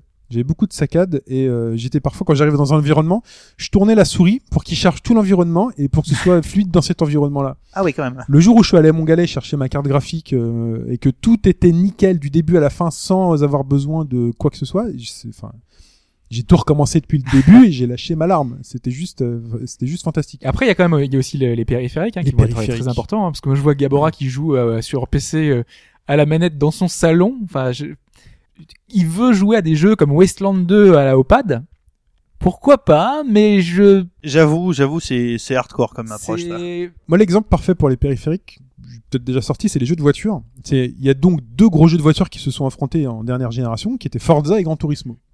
Euh, L'un étant considéré comme meilleur que l'autre pour certains, et puis l'inverse pour d'autres, je vais pas citer de nom. Mais donc par exemple pour Hobbs, Forza est tel très très au-dessus parce que déjà même pour beaucoup euh, il y a les dégâts euh, a priori ils ont poussé l'aspect mais- simulation euh, au-dessus Ne me fais pas dire ce que j'ai pas dit. hein. non non non mais je, Sur, sur certains aspects, euh, j'étais supérieur, sur d'autres, voilà est très bien. bref c'est un long débat sauf que pour moi il y a absolument pas photo entre les deux Gran Turismo lui est largement supérieur et c'est même pas pour une question de logiciel, c'est une question justement pour périphérique. C'est-à-dire que sur PS3, j'ai pu me procurer un volant avec pédalier retour de force euh, de, de chez Logitech. euh, G25, ouais. C'était ouais, même pas c'est un truc dédié GT euh, voilà, GT Force, je sais pas quoi, qui me donne des sensations de conduite genre juste je m'éclate, c'est juste fantastique, le, le, le truc est robuste, euh, voilà, c'est génial. Sur 360, à chaque fois que je me suis mis en tête de dire bon, je vais jouer à Forza mais je vais jouer au volant, à chaque fois que je me suis mis en tête de chercher un volant qui fonctionnait sur 360, Mais il y en avait, hein. Il y avait Oui. le Ferrari euh, machin, il y avait le volant Microsoft Sidewinder euh, par Bah, défaut. Enfin, bah, il y avait le voilà, donc il y avait par exemple ce volant par défaut qui était sans fil, je crois. ouais. Mais à chaque fois que je disais des critiques, on disait voilà le retour de force il est moins bon que sur le Logitech, machin. Ah oui, mais Logitech c'est haut de gamme, enfin entre guillemets le gars. Non, c'est pas le moyen, voilà. gamme. C'est moyen. de- Après il y a d'autres trucs. Oui, euh, après, il y a trucs au-dessus, à euh, 500 euros le... Et encore plus Logitech, avec le truc baquet et tout ça. Mais voilà. Mais du coup, du coup, je me suis jamais, je me suis jamais dit, je vais investir dans un volant sur 360 parce qu'il y aura jamais la qualité euh, équivalente à ce que j'ai sur PS3. Donc pour moi, le jeu de bagnole ultime, c'était Gran Turismo Alors que t'aurais avec pris le volant. de plaisir en jouant avec un volant peut-être moins bon. euh, c'est c'est- Peut-être. voilà. Mais, tu, Mais voilà. je reviens sur mon exemple du, du, du jeu PC des années 90. euh, quand tu voulais euh, un stick pour faire des, des genres de des, Des jeux d'avion. Flight Simulator à Mm. l'époque ou d'autres jeux machin déjà les jeux qui prenaient 40 mégas sur le disque dur Ça moi mon tout. disque dur faisait 40 mégas donc c'était même pas la peine d'y penser Une simu spatiale avec ton joystick. Voilà. c'est- la révolution. Hein. Wing ouais Commander, mais Wing un- Commander ça se, ça se jouait pas de manière aussi simu que d'autres Oui. simus qui sortaient à l'époque et mais euh, voilà enfin de toute façon quand t'es ado euh, maman oui je voudrais acheter une manette oui c'est combien? 1000 francs? Non Mais, mais c'est vrai qu'après, il y a certains jeux qui prenaient en compte ces contraintes. Enfin, je sais pas, un, un freelancer, une simulation spatiale euh, qui était de Microsoft. Ouais. Il était excellent à la, à la souris, donc euh, ils arrivent à prendre le truc. Voilà. Mais, Mais, est-ce que euh, Dance Revolution, ch- Mm. est-ce que c'est le même jeu, euh, quelqu'un qui fait haut, haut, bas, gauche, droite avec sa manette pour faire les trucs, ou quelqu'un qui a acheté un tapis de danse? Est-ce que c'est le même jeu? Non, Ah c'est pas le même jeu. Euh, si vous jouez alors, Just je connais des mecs qui font rock band à la manette Bah oui, j'en connais. Ouais, bah ouais, ouais je trouve ça bizarre quoi je connais. Pop and Music, Pop and Music. euh, le jeu n'est pas le même si vous y jouez avec une manette, c'est aussi difficile. Mais si vous jouez avec une manette ou si vous y jouez avec la la manette Pop and Music, euh, bah, une ce sera pas le même jeu. Ouais, enfin, tous les périphériques. Alors Kinect, euh, un des grands jeux qui a été euh, qui a été adoubé euh, avec Kinect, c'est alors j'oublie, c'est pas Just Dance, c'est l'autre. c'est C'est Dance Dance Central. Central. C'est Dance Central et a juste été qualifié de meilleur jeu euh, de danse parce que Kinect tenait sa promesse dans ce Tu peux jeu pas y jouer sans Kinect, au moins là, Voilà. réglé. et le et le jeu tenait sa promesse en disant bah voilà là c'est tout le corps qui est motion capturé et on est capable de dire que vous faites le bon pas de danse ou pas alors qu'un Just Dance aujourd'hui c'est une Wiimote Qui un- secoue un peu n'importe comment. Mais Euh, voilà, Moi, j'ai jamais compris un Just Dance, hein, je vous annonce Bon, que non, je- en fait, le plaisir de Just Dance, euh, pour faire une aparté, c'est juste le plaisir d'apprendre les chorégraphies. Après, peu importe le score ou le machin, c'est c'est un kiff. il y a, il y a pas, il y a pas une dimension scoring? Je Si, si, il y a une dimension, hein, je- si, ouais. si, il y a une dimension scoring. Et je pense que la Wiimote va marquer plus de points si tu fais les bons gestes avec elle. Mais euh, au- autour de ça, c'est plus l'aspect communautaire. Moi, je me souviens de la. Paris Games Week de la- l'année dernière. je comprenais pas ce qui se passait. Tout, il y avait quelqu'un qui venait sur scène pour jouer à Just Dance. Et quand on regardait le public, euh, on voyait que tout le public faisait la même chorégraphie parce que c'était tous des fans de Just Dance et que tous les, toutes les personnes qui étaient là, qui étaient des, la Corée qui étaient des nanas de 10 à 35 ans et des mecs de 10 à 35 ans, voire plus, étaient tous mélangés. Ils faisaient tous la chorégraphie de Lady Gaga qu'ils avaient appris sur Just Dance. Mais, mais voilà, mais au-delà de ça, mais oui. c'était pour dire, enfin justement pour rester dans cet exemple-là de, de Kinect, il y avait euh, Child of Eden. Est-ce que si tu y joues avec Kinect Oui. ou à la manette, tout à fait. Est-ce que vraiment tu joues la même expérience de jeu? Parce qu'au final, t'es pas immergé de la même façon, tu vois, t'es l'un t'as juste des inputs euh, manuels classiques euh, que t'as dans n'importe quel jeu de musical entre guillemets, et l'autre on te demande de faire des actions qui vont finalement dans un sens, dans une espèce de, de rythme. Tu, tu fais vraiment des mouvements qui sont prévus par le joueur. Un, un autre par le jeu, créateur. un autre jeu où on pourrait se poser la question. Moi, j'ai pas les moyens d'y répondre. C'est D4. Oui. Euh, alors, par contre, moi, moi, j'ai lu que D4, euh, Kinect ou pas Kinect, c'était pourri, quoi. Donc, euh, Ah non, c'est c'est l'inverse. bah, je, Je lis pas sur tu peux, tu peux lire la, lis critique de, de Pipo Mantis sur le dernier Canard PC et Alors, même c'est bien avec le seul Kinect, alors. le truc se fait C'est bien le défoncer. C'est bien le seul. Ah, je t'assure, euh, c'est. Le jeu a pris Pas- 3. Hein. Ne vous Trois. disputez pas. Mais sur Metacritic, c'est 80 et quelques, donc. euh, Oui, mais enfin, Metacritic. Non mais euh, je- pour pardon, te dire, hein. Silence on joue, euh, ils ont adoré, euh, il y, a, pas de souci. euh, la presse est unanime sur le titre. Bah ouais, mais... Sauf eux. Sauf eux, ouais. Bah après c'est c'est c'est- c'est justement c'est ce qu'on dit. Peut-être que lui il a pas aimé pour diverses raisons. Ces conditions là de jeu. Voilà. euh, En tout cas, apprécier différentes. un jeu de voiture à la manette versus un jeu de voiture au volant, ce sera pas le même jeu. Euh, Style bataillon, je pense que vous pouvez jouer à la manette, ce sera pas le même jeu. Non, tu peux pas. Ouais, Tu pas. peux pas. Mais en tout cas, le, le, le, le périphérique dédié euh, joue, joue grandement. Euh, pour rapidement pour conclure cette, cette partie, l'approche du jeu avec par exemple la barrière de la langue. Alors, est-ce qu'on peut jouer à un jeu auquel on ne comprend pas, euh, enfin la, la langue utilisée, donc le japonais par Ça, exemple. bah, Ouais, ouais, on ça- a eu des exemples. ouais. Enfin nous. euh, Ça, bah, quand on était petit, enfin, voilà. Premier je- professeur d'anglais, euh, le jeu vidéo. Bien hein. sûr. Moi, je sais avoir eu des, des débats monstrueux avec euh, toujours pareil euh, mon copain Pen Pen qui me disait euh, moi j'ai fait euh, Chrono Trigger sans rien comprendre.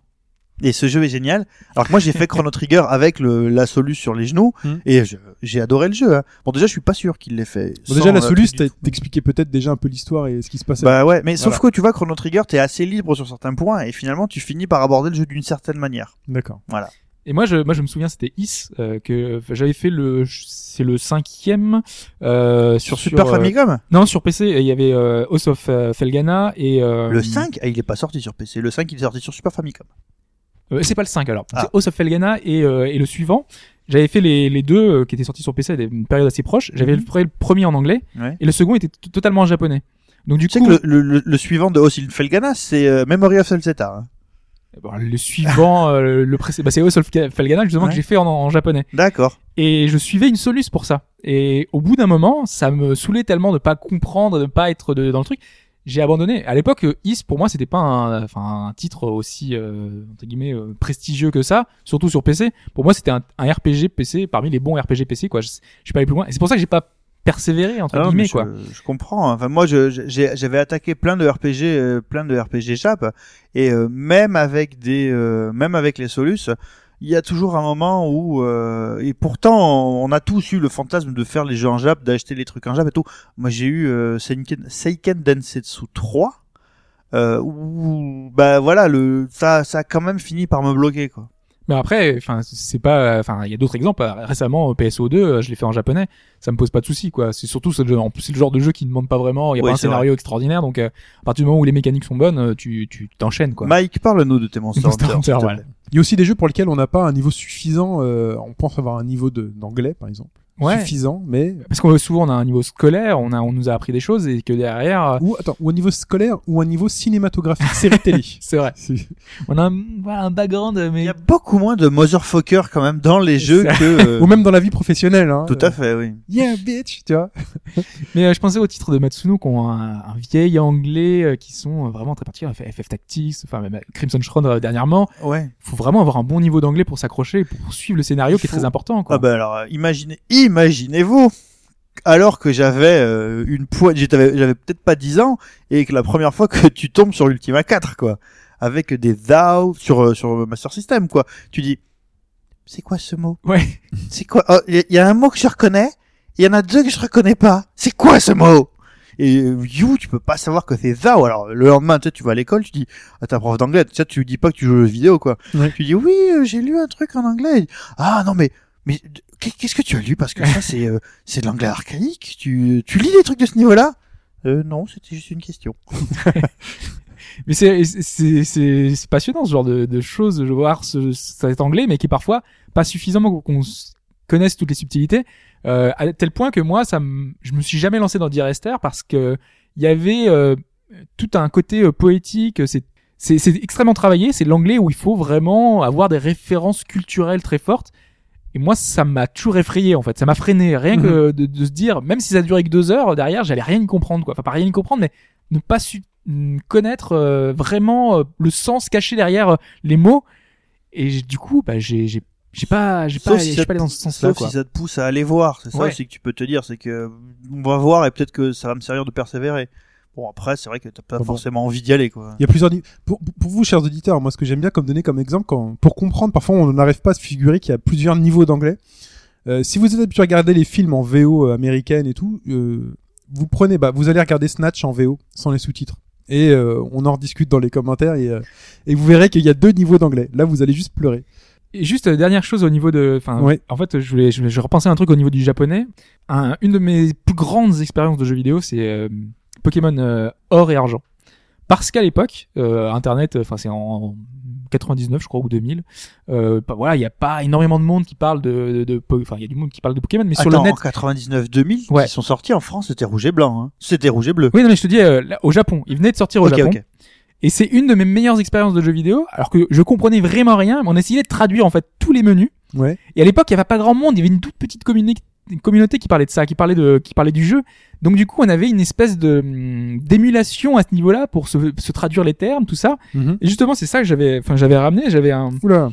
un cahier avec dedans Ah, t'as trouvé un cahier d'époque Et il a ressorti. Oh là là. un cahier d'époque Ah, où j'avais euh, donc euh, Roucoule, c'était tel euh, tel nom, euh, Ah oui, t'as Charge, noté. c'était tel truc, Potion. T'as noté les katakana a- et tout. Exactement. Waouh. J'avais écrit pour me pour me rendre compte parce qu'à l'époque on, on Tu mettras des photos. hein. j'ai Ah, pas c'est- besoin des photos mais on tenait une espèce de de ligne avec euh, voilà Fantominus, Spectrum, on avait les noms, C'est on avait les trucs.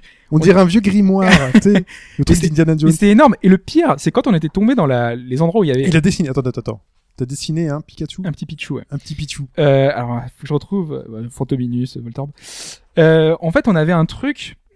Il y avait euh, une, un- une cave avec des, des ce qu'on appelle aujourd'hui des Zarbi, euh, qui n'a aucun sens. Et on- en fait, c'est un Pokémon qu'on ne connaissait pas. Enfin, il- et on savait pas pourquoi il est ce qu'il avait été créé. C'est beau ça. Et euh, c'était un hein. Lugia, ouais. Mais, euh, Ah ouais, bah, il faut combler là. hein, Tu sais, la radio, c'est plus compliqué. Hein, le- voilà. Et euh, donc il y a cette fameuse cave où on trouve des des, Des qui étaient des Anons à l'époque parce qu'on avait le nom anglais, euh, qu'on était les Anonymous. Et c'était 26 Pokémon différents. Et pour nous c'était incroyable parce qu'on on savait pas qu'est-ce qu'ils qu'est-ce qu'ils avaient fait derrière, euh, quel, quel était le travail, quel était leur rôle, quel était leur truc. Et donc du coup j'avais pris le nom de chaque Pokémon. On avait la traduction anglaise de chaque Pokémon parce que le A c'était euh, Hungry, B Beer, Chase. On avait euh, C'est quoi cet alphabet? C'est l'alphabet du jeu, c'est ça? C'est dans Pokémon, c'est c'est des Pokémon, c'est 26 Pokémon différents, c'est les, les Arby qui ont 26 formes différentes. D'accord. Et on essayait de les attraper tous parce qu'on se disait qu'on aura les 26, on va pouvoir ouvrir un passage secret, faire une phrase avec euh, tout ça pour pouvoir ouvrir vers un Pokémon ultime qui est caché dans, ce, dans cette cave. En fait, il y avait que dalle. Et on s'est monté qu'est-ce la que t'as été te foutre dans on cette s'est histoire monté la tête pendant et sur le net avec des gens qui jouaient au jeu en japonais Ouais. et les japonais ils l'avaient en même temps que nous hein, donc ils découvraient le jeu on essayait de faire des phrases avec ces Pokémon là on se disait il faut les 5 Pokémon 5 Pokémon dans notre équipe quand tu- on va devant le mur tac ça va ouvrir un truc Ah, le niveau où Magique. vous êtes monté, l'ascenseur émotionnel. Ah bah, carrément. Ouais. ça ça et au final il y a rien mais on s'est dit peut-être qu'avec plusieurs années il y aura des choses qui étaient cachées mais en fait pas du tout mais voilà ça c'est en jouant même avec des langues étrangères tu vois et comme ça on a des expériences euh, fantastiques et je me dis qu'aujourd'hui les gens avec le net ils retrouveront jamais ça quoi c'est Clairement pas pas. possible que des années plus tard on- ils ont pas le contexte d'aujourd'hui Encore que dans Pokémon XY, on a vu des personnes, des Pokémon cachés dont personne n'avait jamais entendu parler avant. Ça. c'est ça on, va conclure cette partie avec un dernier point euh, qui est bah, que le jeu vidéo a évolué justement, qu'il a une histoire et qu'on n'aborde pas euh, forcément aujourd'hui un jeu euh, vierge d'esprit. On en parlait tout à l'heure. On a on a un bagage vidéoludique et on n'aborde pas un, un, un jeu, euh, un jeu sans nos références. Ce qui fait que, euh, par exemple, certains jeux qui, euh, on peut parler de classicisme. Par exemple, si on revient sur des anciens jeux, on pourrait euh, se dire, mais finalement, ce jeu n'apporte rien. Enfin, un jeu qui a tout inventé ou qui a simplement des bases ultra classiques euh, vous paraîtra assez rébarbatif, peut-être un peu froid. Moi, je me demande, par exemple, un- riche. un GoldenEye comment est-ce qu'on le prendrait aujourd'hui? Lui qui a été si marquant dans l'esprit des gens plein de choses Voilà. à l'époque. Moi, je le voyais plutôt dans le sens où euh, t'as des jeux qui font référence à d'autres jeux. Si t'as pas la référence, t'es Ouais. paumé. Et euh, enfin voilà, quand, quand tu vois dans certains jeux là, bah, dans les trucs là, genre les, les jeux restent, les- les- ils font beaucoup dans, dans la 2D maintenant là, euh, dans les, les, les jeux qui font l'histoire des jeux, vi- enfin qui parlent l'histoire des jeux vidéo, ou même à la limite les chanter ou les fez et tout. T'as plein de références à d'autres Mm. jeux. Si tu passes complètement à côté, bon bah tu passes pas à côté du gameplay, mais il y a peut-être le, le petit plus Périglioni qui va te. ouais par exemple quand tu commences Fest c'est dans, dans ta chambre et le poster qu'il y a au mur c'est un truc de Zelda quoi donc Ouais, voilà. euh, tu, si t'as pas la référence tu, tu le vois pas alors que c'est bourré de clins d'œil euh, à Super Meat Boy avec les personnages Enfin, il y, a plein de références euh, directes et sans ces référents là c'est vrai que c'est difficile de, des fois de cerner certains jeux en fait Ouais, bah dans, dans par exemple un truc tout con euh, dans, dans Guacamele qui est bourré Oui, mais jusqu'à la gueule de références. Bah si t'as vraiment aucune euh, bon les références elles sont pas trop hardcore Oui. non plus, mais si t'as aucune expérience tu passes à côté de 90% de l'humour du jeu. Quoi. Ok. On en finit avec cette partie, messieurs? Tout à fait. Parlons maintenant de la seconde partie et du comment le podcast affecte notre pratique du jeu.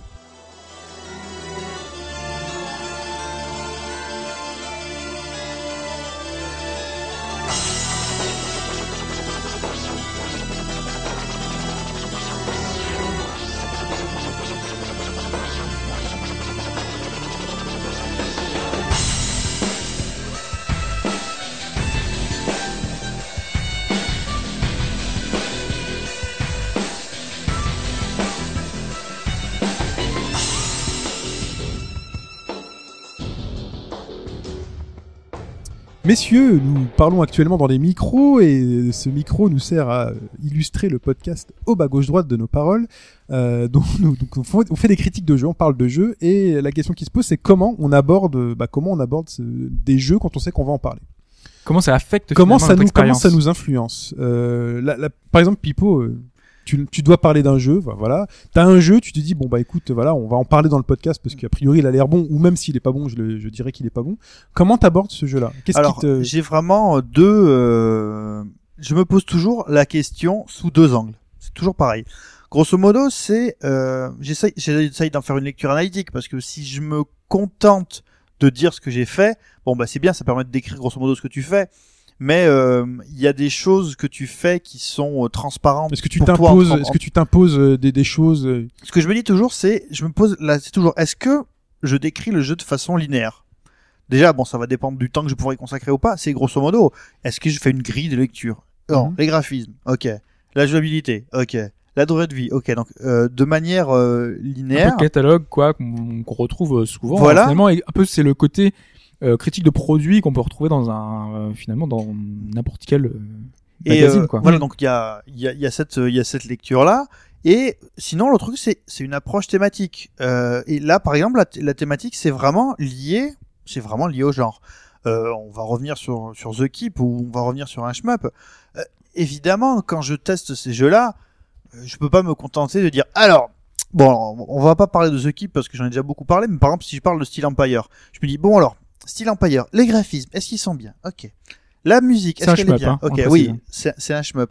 Ben non, mais euh, c'est pas où euh, ah Siesta Fiesta que je continue à ne pas avoir aimé et j'ai essayé de voilà voilà genre de casse-brique. T'es obligé, je pense que en fonction de certains trucs, tu peux pas juste euh, dire bah Siesta Fiesta, euh, ouais, le graphisme est sympa, euh, ça va, euh, je m'amuse. Non ouais, c'est pas mal. Et j'ai vu plein de critiques qui s'arrêtaient à ça. Ah ouais, c'est fun, machin et tout. Et Oui, parce qu'au final, on pourrait dire c'est un casse-brique. Comment peut-on rater un casse-brique? Ben si, on peut, on peut rater un casse-brique. Et je suis désolé, enfin, je, je considère pas l'avoir vraiment abordé de manière euh, limite, euh, je sais pas, euh, psychopathique si tu veux, en disant oui, euh, j'ai été regarder le nombre de, de parties euh, directionnelles sur la, sur la, sur la raquette. Enfin, c'est normal. Quand tu fais un shmup, Mais ça fait partie finalement des choses. Enfin, non, ça me paraît normal aussi. Mais ça fait partie des choses qui font l'essence même d'un jeu. C'est-à-dire que si Oui. tu regardes un casse-brique, quel va être le feeling sur un sur un casse-brique C'est cette partie-là. Si on parlait d'un jeu de plateforme, euh, le premier truc qu'on va regarder. Alors je sais pas, la nous. hauteur du saut, la vitesse Mais à voilà, laquelle donc tu peux nous en parlant souvent dans le dans le podcast, voilà. Donc euh, moi j'ai découvert des choses sur moi-même en, en participant à ce podcast et en parlant en parlant des gens, en me disant bah, il faut que j'arrive à comprendre finalement euh, ce qui me fait aimer un jeu ou ce qui me fait, fait. ne pas aimer un jeu, parce qu'il faut que je sois capable d'expliquer pourquoi. Je peux pas juste débarquer en disant euh, j'aime pas. Euh, si je, on s'adresse à vous auditeurs, on, est- enfin, on pense que vous avez un certain niveau d'attente. Nous-mêmes, on a un certain niveau d'attente euh, de, de, de nous-mêmes. Et on se dit il faut sans qu'on être prétentieux hein. sans être prétentieux, Non. mais Ben il faut qu'on soit pertinent, il faut qu'on puisse euh, comprendre finalement ce qu'on voit et qu'on puisse avoir une analyse plutôt précise des choses. Et si on parle d'un jeu de plateforme, les, les choses qui vont être importantes, c'est le, le jeu de plateforme, ça va être le gameplay. C'est on va pas se passer des plombs sur les graphismes, à se dire ah c'est magnifique, c'est très beau, euh, comme on- comme on a pu le faire dans le passé avec euh, le jeu dont tu parlais sur euh, avec les 12 000 trucs parallax. Ah, euh, Shadow of the Beast. Shadow of the Beast. On va se dire bon, c'est un jeu de plateforme. Qu'est-ce que ce donc le jeu de plateforme aujourd'hui a des, des étalons, euh, Mario. Qu'est-ce que ce jeu de plateforme va apporter en plus, Sans le ramener, va en je dirais, à un, oui, donc, mais sans le comparer directement, puisque chaque jeu a son état d'esprit ou autre. Mais il y a des basiques, par exemple. Ouais, mais ça c'est la, façon- la- c'est la façon analytique finalement c'est qu'est-ce qu'il apporte de plus si- alors si- qu'il faudrait ça. une thématique euh, Si comme tu- dit Bipo Si tu fais une version, je pense que, enfin, moi, moi, ce que j'avais écrit, c'est que si tu fais une approche vraiment linéaire, Oui. finalement, ce qui va faire le sel d'un jeu, c'est peut-être ce qui va apporter en plus, juste en plus, par rapport à une limite. L'intention. Voilà, c'est est-ce que il y a, est-ce que tu vas retenir, c'est que si- s'il y a une petite nouveauté, ça va le retenir. Bon, après, il y a le débat qu'on a déjà eu sur le fait que euh, il y a une époque, on acceptait d'avoir beaucoup d'underdog, donc des jeux proches. Mhm. Là, maintenant, euh, on n'accepte plus. Tu vois, c'est le genre de truc euh, on n'accepte plus. Ah, Au même moment que Skyrim, Mais autant à Kingdom of Am- Amalur qui est sorti, Kingdom of, Am- Kingdom of Amalur, tout le monde a oublié, quoi, tu vois. Parce qu'il n'y avait pas le petit plus de, de Skyrim au final, tu vois. Mais moi, sur chaque petit plus, ce que je m'efforcerais à noter, c'est ils ont rajouté, par exemple, euh, s'ils rajoutent un deuxième saut. Voilà. Imagine- Imaginons qu'ils fassent un Mario avec un deuxième saut. euh, je dirais ah, euh, cool, ils ont fait un Mario avec un deuxième saut, mais j'irais justement me dire, mais ok, ce deuxième saut existe, mais est-ce qu'ils ont fait tout le travail à côté pour que, ce, D'adapter le jeu à ce deuxième pour saut. que ce deuxième saut soit utile et est-ce qu'ils ont réussi à faire quelque chose d'intelligent C'est un Mario dans l'an, oui. Mais... et d'in- et d'intéressant avec ce deuxième saut là C'est moi par exemple le, le genre de question que je vais me poser, est-ce que le, le challenge finalement proposé fait que ce deuxième saut va avoir une utilité? Et dès justement en, en parlant et en faisant la critique de ce jeu là, de me dire alors faites attention, il y a un deuxième saut et ce deuxième saut n'est pas là pour rien. Si vous, parce qu'on peut aborder le jeu avec un premier degré de lecture, le deuxième saut vous allez l'utiliser peut-être un, un jour ou pas, mais ce deuxième saut va aussi vous servir à voir tel niveau de lecture du jeu. Enfin, c'est exactement comme l'esquive de Bayonetta, vous pouvez finir le jeu sans esquive, mais l'esquive va servir à certaines choses, donc c'est important de noter. Pourquoi? Donc toi, dans euh, Fiesta Fiesta, Mm.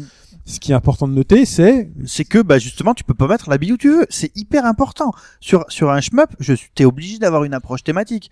Par exemple t'as un truc tout con qui s'appelle la hitbox j'ai lu mais comme tous des bataillons de tests quand on était plus jeune c'est pas une critique hein, c'est juste qu'on n'avait pas forcément le recul sur ça Mm.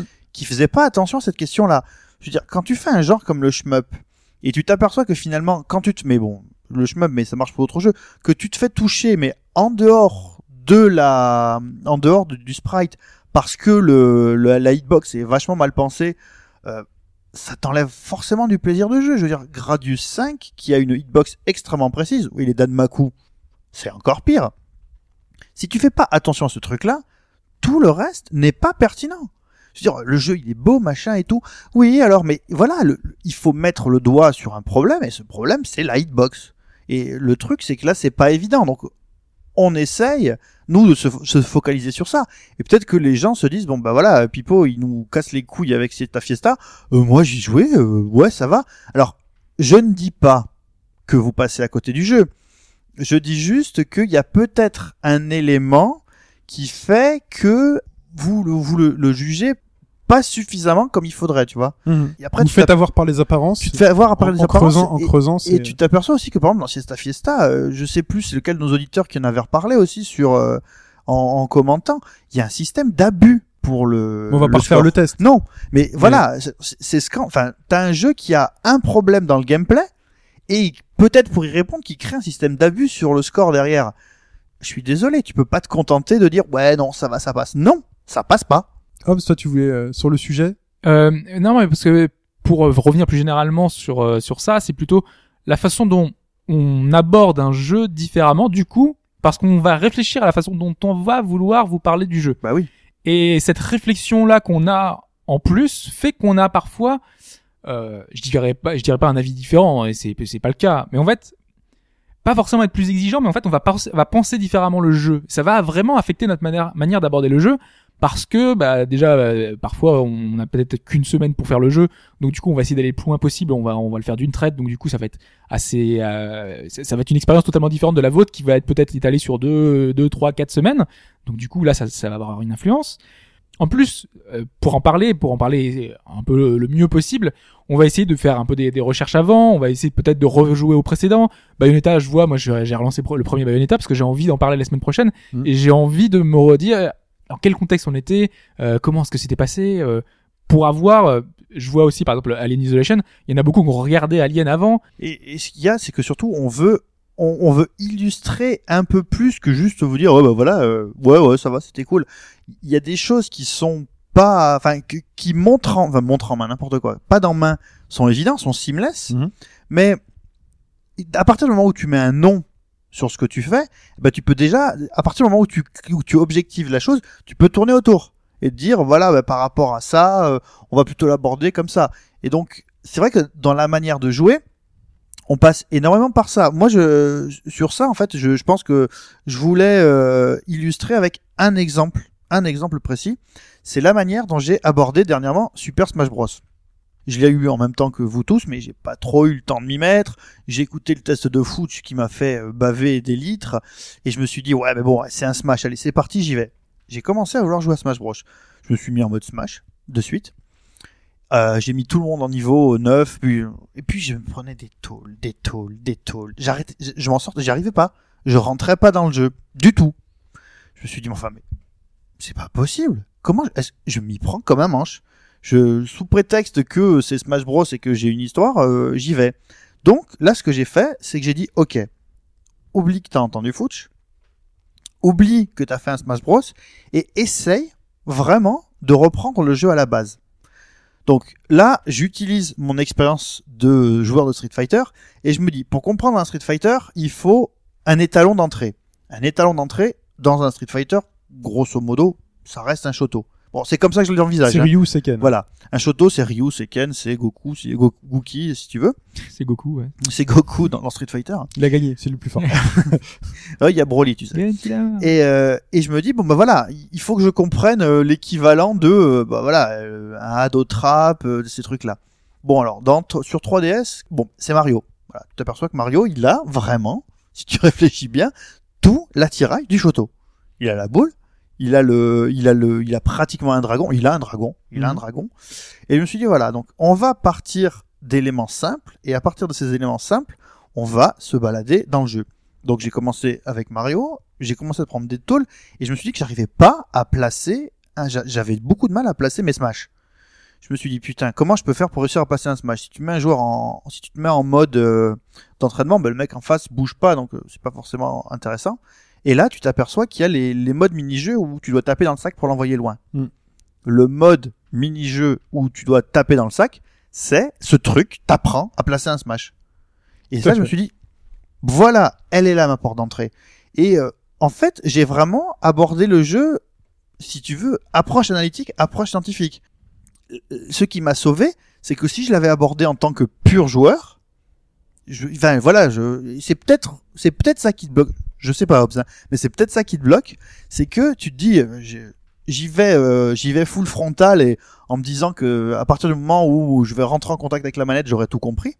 Bah là non, là il a fallu que je fasse une approche analytique. Et je me dis qu'il y a, il y a quelques années, je serais peut-être resté complètement à l'extérieur du jeu parce que mon absence d'expérience de ce type de lecture de jeu aurait fait que ben, je me serais, voilà, on aurait joué avec des copains, mais j'aurais jamais rien En compris fait, au t'as jeu. eu tendance à lui donner plus plus de chance que ce que tu lui en aurais laissé habituellement.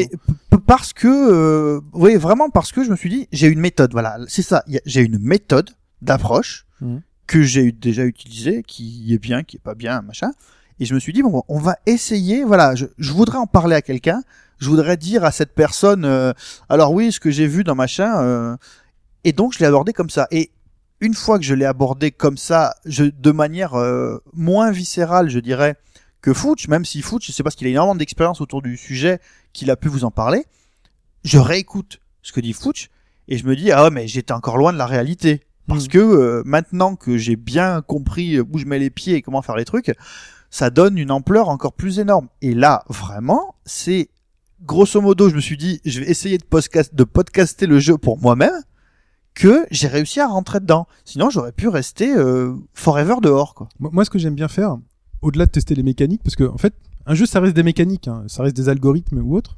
Mais ce que j'aime bien déceler toutes, euh, toutes les mécaniques de gameplay, de précision ou autre, c'est l'intention des personnes qui sont derrière le jeu. C'est-à-dire que quelqu'un qui décide de sortir un jeu, il y a deux, il y a deux grandes familles, c'est on va sortir un jeu de foot parce que bon, les mecs vont faire un jeu de foot ou ils vont, on va sortir un jeu de un FPS de la guerre, les mecs vont faire un FPS de guerre.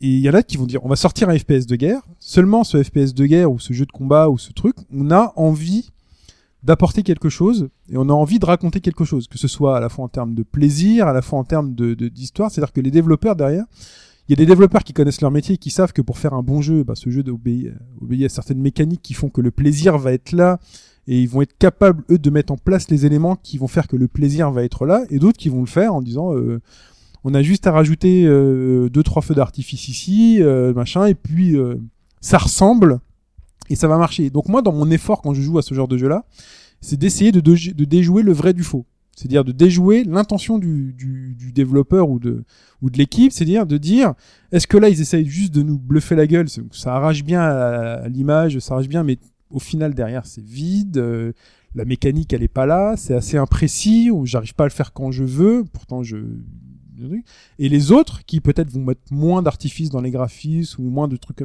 voilà, mais qui en creusant un peu, on va se dire au niveau de la règle du jeu, ils ont quand même bien bossé parce que il y a vraiment beaucoup beaucoup beaucoup de détails qui sont très très importants et je pourrais pas m'en sortir si je maîtrise pas la règle du jeu. C'est le jeu dont tu parlais la semaine dernière. Exemple. Doctrine, ouais. Mm.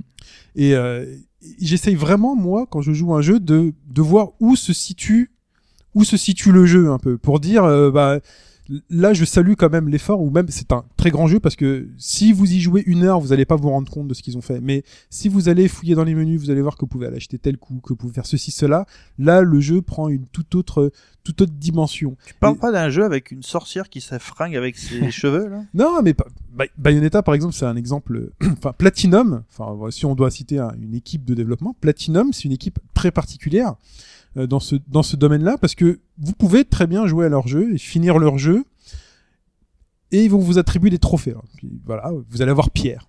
Mais vous aurez fini le jeu. Dans n'importe quel jeu, on va vous dire, bah c'est bien, t'as fini le niveau 2, euh, hop, trophée, t'as fini le niveau 2.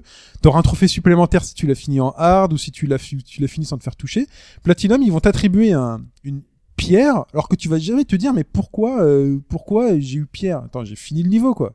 J'ai tué le boss, j'ai tué les 40 mecs qui se sont présentés devant moi. euh, Je suis même pas mort. voilà, je suis même pas mort, tout s'est bien passé.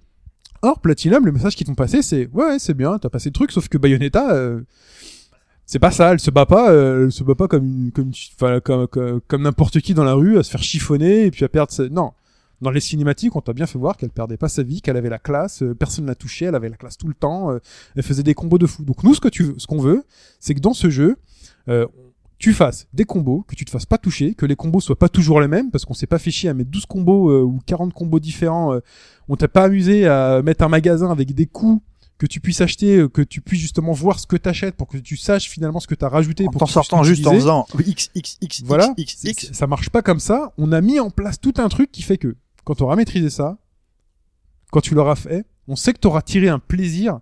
Et là, le plaisir, il sera automatique. Après, tu regarderas même pas si tu as eu platine ou platine plus ou machin. Le plaisir, tu l'auras eu et le platine, il sera naturel. C'est comme un The Wonderful 101, toujours sur, Plati- sur, euh, chez Platinum Games. Il faut que je te rende le jeu. a besoin de... ça fait un an et demi, hein, mais l'ai pas oublié. Mais je sais, je sais, mais tu sais, bah, c'est l'histoire de, de, du durée de vie. Il y a des moments où va il est pas long, hein, c'est une dizaine d'heures. hein. en plus. Mais euh, je sais pas. Parle à mais- qui a parlé je sais pas trop combien de centaines d'heures dessus. Oui. Mais justement, vous allez vous retrouver bloqué à ce jeu, à vous dire, Tain, c'est dur, ou j'y arrive pas, ou c'est confus, ou autre, mais à quoi sert ce mécanisme? Et en fouillant, vous allez vous rendre compte que ce bouton qui fait que les gens vont, les mecs vont tous partir en mêlée pour sonner les mecs, bah, vous dire, mais à quoi ça sert finalement? Eh ben, ça sert à quelque chose. C'est-à-dire, vous vous rendre compte que vous allez pouvoir lancer des combos à côté, euh, que vous allez essayer l'intelligence artificielle faire des choses à votre place. Vous allez être bloqué contre tel personnage, donc vous allez y arriver en bourrinant, mais vous allez vous rendre compte qu'en allant dans la boutique, et ben, en fouillant un peu dans les coups que vous pouvez acheter, fait, ah, putain, mais la clé, elle était là. Là, vous avez le mode flanc, là, vous avez le mode ceci, cela, qui vous permet d'avancer plus facilement. Et c'est une espèce, ce sont des jeux qui vous offrent une richesse au fur et à mesure qui, qui peuvent pas s'appréhender euh, ni la première heure, ni la deuxième heure, ni la troisième. Il faut vraiment se dire, ok, qu'est-ce que j'ai vécu, qu'est-ce qui s'est passé, et quel est le message qu'essaye de passer le cette équipe de développement. Ah, ben, le message qu'il essaye de passer, c'est les gars, on a fait des choses avec des mécaniques très précises, il faut pouvoir les utiliser. Dans Terra Battle, c'est la même chose. Dans Puzzle and Dragon, c'est la même chose. Dans X jeux, c'est la même chose. Il y a des jeux pour lesquels c'est pas le cas. Et Moi, je suis pas d'accord. Pas d'accord même du tout, parce que c'est votre vision de- de- d'alerte jeu vidéo qui est pour Ouais. moi, euh, enfin, pas pas correcte. Alors, alerte du vidéo, alerte, c'est mon alerte du vidéo. Tout à fait. Et, c'est ça à pa- toi. et c'est- parfois juste une notion de plaisir qui est même pas liée à la mécanique, à la richesse de la mécanique. pour moi, c'est surtout alerte mécanique. euh, Enfin, voilà. Euh, souvent, tu l'utilises dans ce sens-là. hein. Non, C'est, parce euh, que sur Metal Gear Rising, par exemple, c'est pas c'est mécanique pour le plaisir. Non, mais c'est pas Non. mécanique pour le plaisir de la mécanique. sur, sur C'est pas Rising, juste une sur- non, mais mécanique. je veux dire, quoi. sur Rising, t'as une mécanique, mais qui apporte, c'est du, c'est beaucoup plus simpliste que, Et quand même, euh, la gestion des combos, il y a des notes, il y a, il y a c'est c'est même plus système simple. qu'un. moi je trouve que ça plus simpliste qu'un Bayonetta ou qu'un Wonderful. Ouais, faut mais si tu le fais Oui. vraiment en difficile, euh, enfin, faut vraiment arriver à gérer quoi. Mais euh, ce que je voulais dire, c'est que pour moi, il n'y a pas d'opposition entre euh, des personnes qui voudraient faire quelque chose de travaillé et tout ça. Moi aussi, je préfère ces jeux avec une mécanique euh, super bien travaillée, avec des règles définies, euh, avec vraiment quelque chose de, de vraiment touffu. Mais ça veut pas dire pour autant que les gens qui font quelque chose, parce que euh, quand ils font un jeu qui marche et qui est là entre guillemets pour de l'esbrouf, l'esbrouf, il a été pensé pour le plaisir des joueurs. Ah, mais je suis totalement attends, d'accord. mais Derrière, c'est pour prendre du plaisir. Il s'agit pas, et il n'a jamais Et s'agi. là, il y a une opposition. il Parce que Shin explique qu'il veut mettre en avant et il veut réfléchir en disant Non. qu'est-ce que le créateur a voulu faire passer comme message? Je vais essayer de décrypter le, tout ce qu'il y a à voir dans le jeu et comprendre tous les messages qui Mais me c'est sont envoyés par aussi un message Mais de c'est pas- t'envoyer de c'est trucs pas euh, qui que aura ça. C'est pas que ça qui fait l'idée. Moi, je comprends ce que tu veux dire. Ce que je veux dire, c'est que par exemple, si tu fais un jeu si, si je dois aborder un jeu comme euh, comme un Uncharted, Ouais, moi je une approche Uncharted 2, voilà. linéaire convient largement. C'est pas la peine d'aller se faire chier. C'est pas ça fait ça en fait pas un mauvais jeu. Mais derrière, les développeurs Jamais de ont la pensé comment, parce que c'est devenu quasiment un référent, et derrière, il y a eu une, une réflexion énorme sur la façon dont le joueur doit être mis Oui. en vraiment en situation Mais- pour que dans telle situation, à ce moment-là, il y ait Oui, quelque chose d'énorme qui se passe dans la tête du joueur. Là, en tant que en tant que en tant que podcasteur, tu vas dire c'est l'immédiateté qui fait la richesse. Ouais. Et moi, moi, ce que je dis avec euh, ce que je dis avec euh, mon exemple de, de Super Smash Bros, c'est que il faut pas y aller en- avec l'immédiateté. Il ne faut pas. Mais moi, je pensais là plutôt à la- à la- à l'idée de Shin qui expliquait que pour lui, il y a une espèce d'opposition quoi qui, qui existe. Non, c'est en fonction du genre de jeu. Sur un Uncharted, par exemple, si je dois euh, faire la chronique d'un Uncharted, donc on, en a parlé précédemment. Et donc on- quel jeu alors tu visais on dans, se le, met dans dans- le côté mécanique qui soit qui qui enfin un truc qui marche pas avec une mauvaise intention? Tu penses à quoi? Euh, Quel jeu a des mauvaises intentions? des jeux Ah, avec de moi, j'en ai ai un très Oh, très simple. Bravely Default. Des Bravely Default. Pour moi, les mécaniques sont quand même. te- euh, bah justement, Non, non, il te donne, il te donne un système monumental pour de la merde. Parce que finalement, le, c'est juste le système pour le système. C'est au, c'est au service de rien. Et c'est pour ça que la fin est horriblement frustrante, quoi. Non, mais les jeux, enfin, il y a des jeux pour lesquels j'ai dit énormément de mal. euh, Enfin, si par exemple je passe au remake de Flashback. Parlons du remake de Flashback. Tout dans l'intention y est. Enfin, c'est un jeu moderne. Il est, enfin, on va pas dire plus beau. Il est techniquement plus avancé. On a aujourd'hui les moyens de faire des choses qui peuvent donner autant d'émotions visuelles que le flashback d'époque, on peut le faire aujourd'hui. Sauf qu'ils ont rajouté des choses, des mécaniques. Ils ont rajouté des mécaniques. Genre, on peut viser un peu n'importe où. Ils ont rajouté des mouvements.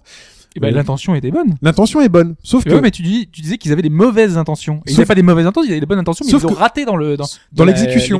Oui. oui, mais pour moi, Mais c'est pas la même chose du pour coup. moi, c'est de l'esbrouf. Parce ont- que tu dis que c'est de l'esbrouf, mais c'est pas de l'esbrouf. Ils ont si. voulu coller à des mécaniques proches qui marchaient notamment dans euh, euh, le jeu qui était sur 360, euh, qui marchait très bien. Alors, dans ce cas-là, c'est peut-être mal compris, mais dans la réalisation, le fait que les mecs rajoutent une roulade ou des ou des mouvements ou des animations sur un personnage qui font que tu ne peux pas les interrompre et qui te mettent en difficulté dans le jeu, tu vois, c'est c'est stylé le mec il fait une super roulade et tout, elle est super bien animée, elle est en 14 étapes, sauf que elle n'est pas faite pour s'impré enfin, elle n'est pas faite pour rentrer dans le jeu puisqu'elle sur le papier, c'était des idées intéressantes. C'est très bien, sauf que la- mais c'est pour ça, mais c'est les Mais- intentions bah, étaient je juge aussi la réalisation, bien évidemment. Mais oui, mais euh, tout à l'heure tu disais que tu critiquais justement ceux qui avaient des bonnes intentions et des mauvaises pour moi intentions. l'intention c'est l'idée qui est qui Je est- disais en gros Platinum, eux, ils ont des, ils font des jeux qui, euh, parce que derrière ils ont travaillé non parce qu'ils prennent des risques. Non parce qu'ils prennent des risques sur des idées. Ils apportent des idées, ils apportent des choses, et quand ils pensent un mécanisme, ils savent déjà comment ça va s'intégrer dans le jeu. Si c'est pour ajouter des, des roulades, Là, la et- roulade dans le jeu, elle sert à rien. Elle dessert le jeu. si c'est pour ajouter des Pourquoi elle est roulades, là ou des coups et qui qui ne servent à rien, moi je dis tout Moi de j'ai suite. pas fait le jeu donc je peux pas savoir, Non, mais mais, je a, dirais c'est de sans doute un, un, un truc. Je te Quoi. dirais c'est de Il y en a- l'esbrouf. Il y en a plein des jeux de merde où t'as des où t'as des trucs euh, hyper complexes et qui servent à rien. Je veux dire, c'est comme euh, ce Seven Saga. Ce jeu, il est horrible parce qu'au moment où tu penses que t'es arrivé, tu perds tout. Et au milieu du jeu, plus qu'enfin même vers la fin du jeu, tu, te- tu repars à zéro. C'est horrible. Tu t'es fait chier à aller le plus loin possible et on t'enlève tout. Et euh, il y, a même pas le, c'est même pas pour un moment, c'est que tout le jeu repart de zéro alors que tu t'es fait chier depuis 30 heures à arriver là, quoi. C'est affreux. Une des critiques que j'ai faites sur Killer is Dead, c'était le rythme.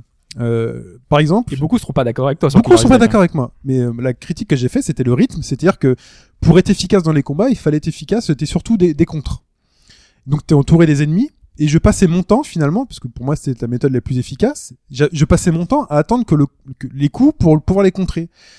Comme un Assassin's Creed finalement, t'es le plus efficace quand tu contres. Mais Comme imagine, imagine que t'es en face, t'es voilà, t'es au milieu de la mêlée, et les mecs ils mettent trois jours à venir te taper. Tu dis bon bah pour moi, clairement, il y a un problème de rythme. Oui, sur, un Bayonetta, sur un Bayonetta, les ennemis, arrivés à un certain niveau chapitre, ça attaque. Ça attaque, et même quand tu fais un witch time et tout, les mecs, ils continuent à attaquer pendant ton witch time, ils continuent Witch à attaquer. Time dans le Witch. Donc c'est, c'est, tu, tu vois? Mais, mais pour moi, tu vois, justement, t'as pris l'exemple parfait. C'est Killer is Dead. C'est Ouais. que pour toi, t'as pas aimé. Non, j'ai pas, j'ai pas que j'ai pas aimé, j'ai dit que le jeu était moyen. Oui, mais t'as dit que le jeu de moyens. Là, tu viens de me décrire une mécanique. Pour toi, entre guillemets, n'a pas d'intérêt. Enfin, tu, enfin, tu trouvais qu'elle était mal faite, ou en tout cas. Ma- ma- mal, euh, mauvaisement mise en exécution.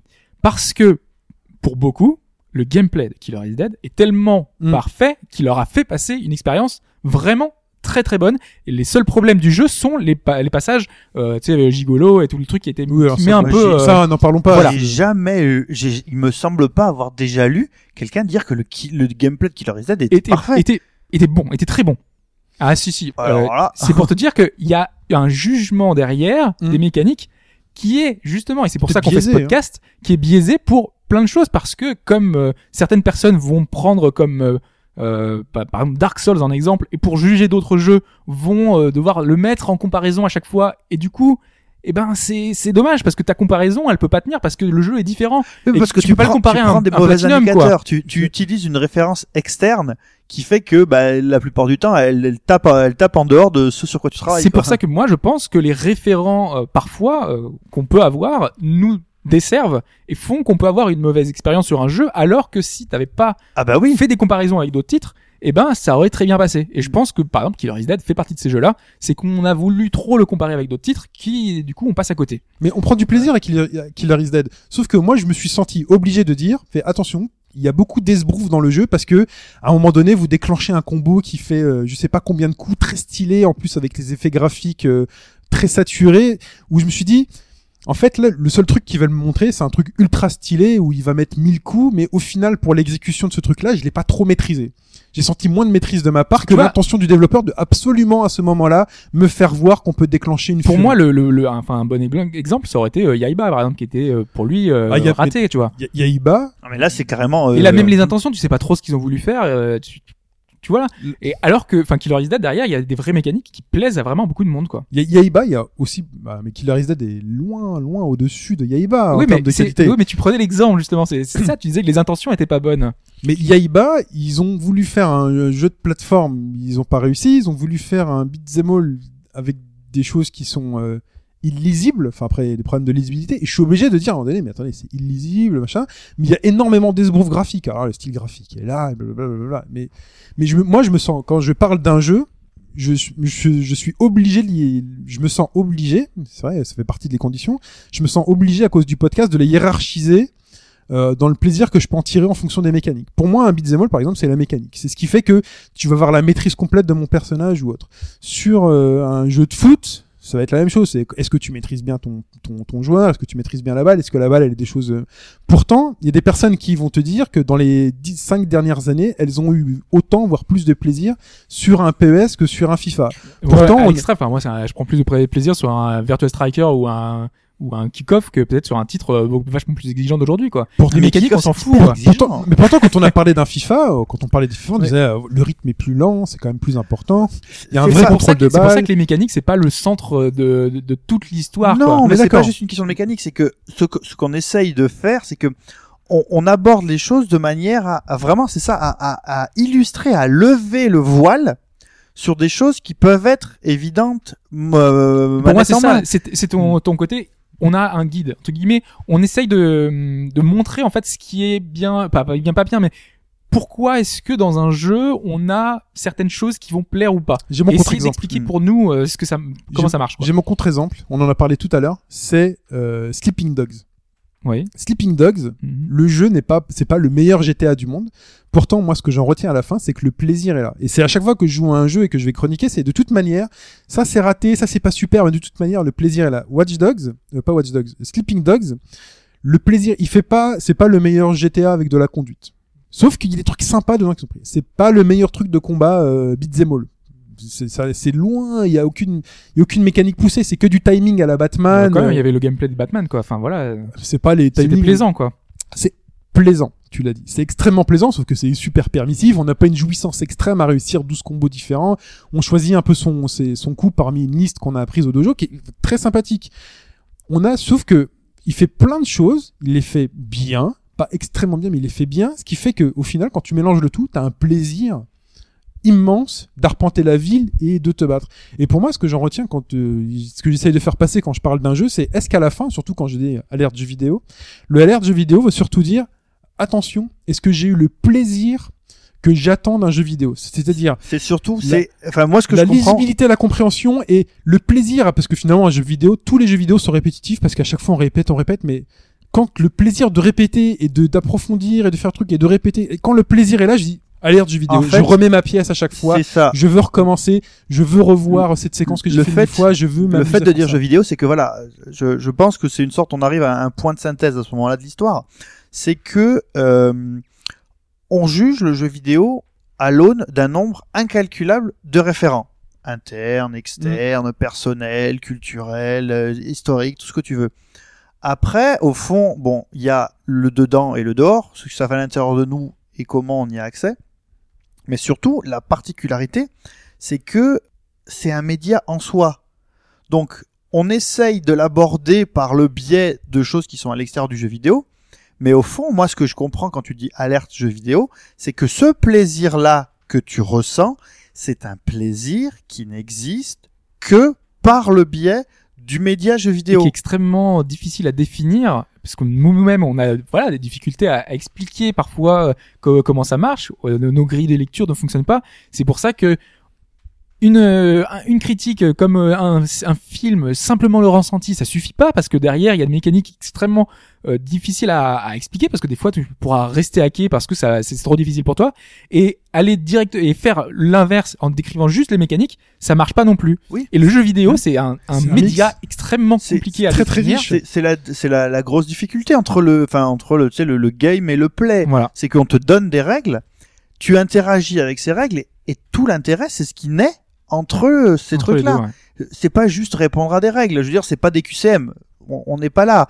Et c'est ça, c'est que euh, dans la manière dont on va aborder la lecture différente, est-ce qu'on va mettre thématique, est-ce que je vais vous parler de la, est-ce que je vais vous parler de la hitbox? Mais oui, il faut parler de la hitbox. Je veux dire, c'est intéressant d'être le plus compréhensible par le nom, par un certain nombre de gens, mais c'est pas de la c'est- pas de la prétention, mais juste de leur donner cet élément de plus en disant faites attention quand vous jouez à un, à un shmup, euh, c'est bien beau d'éviter les boulettes, mais il se peut que vous puissiez les éviter encore mieux que ce que vous pensez.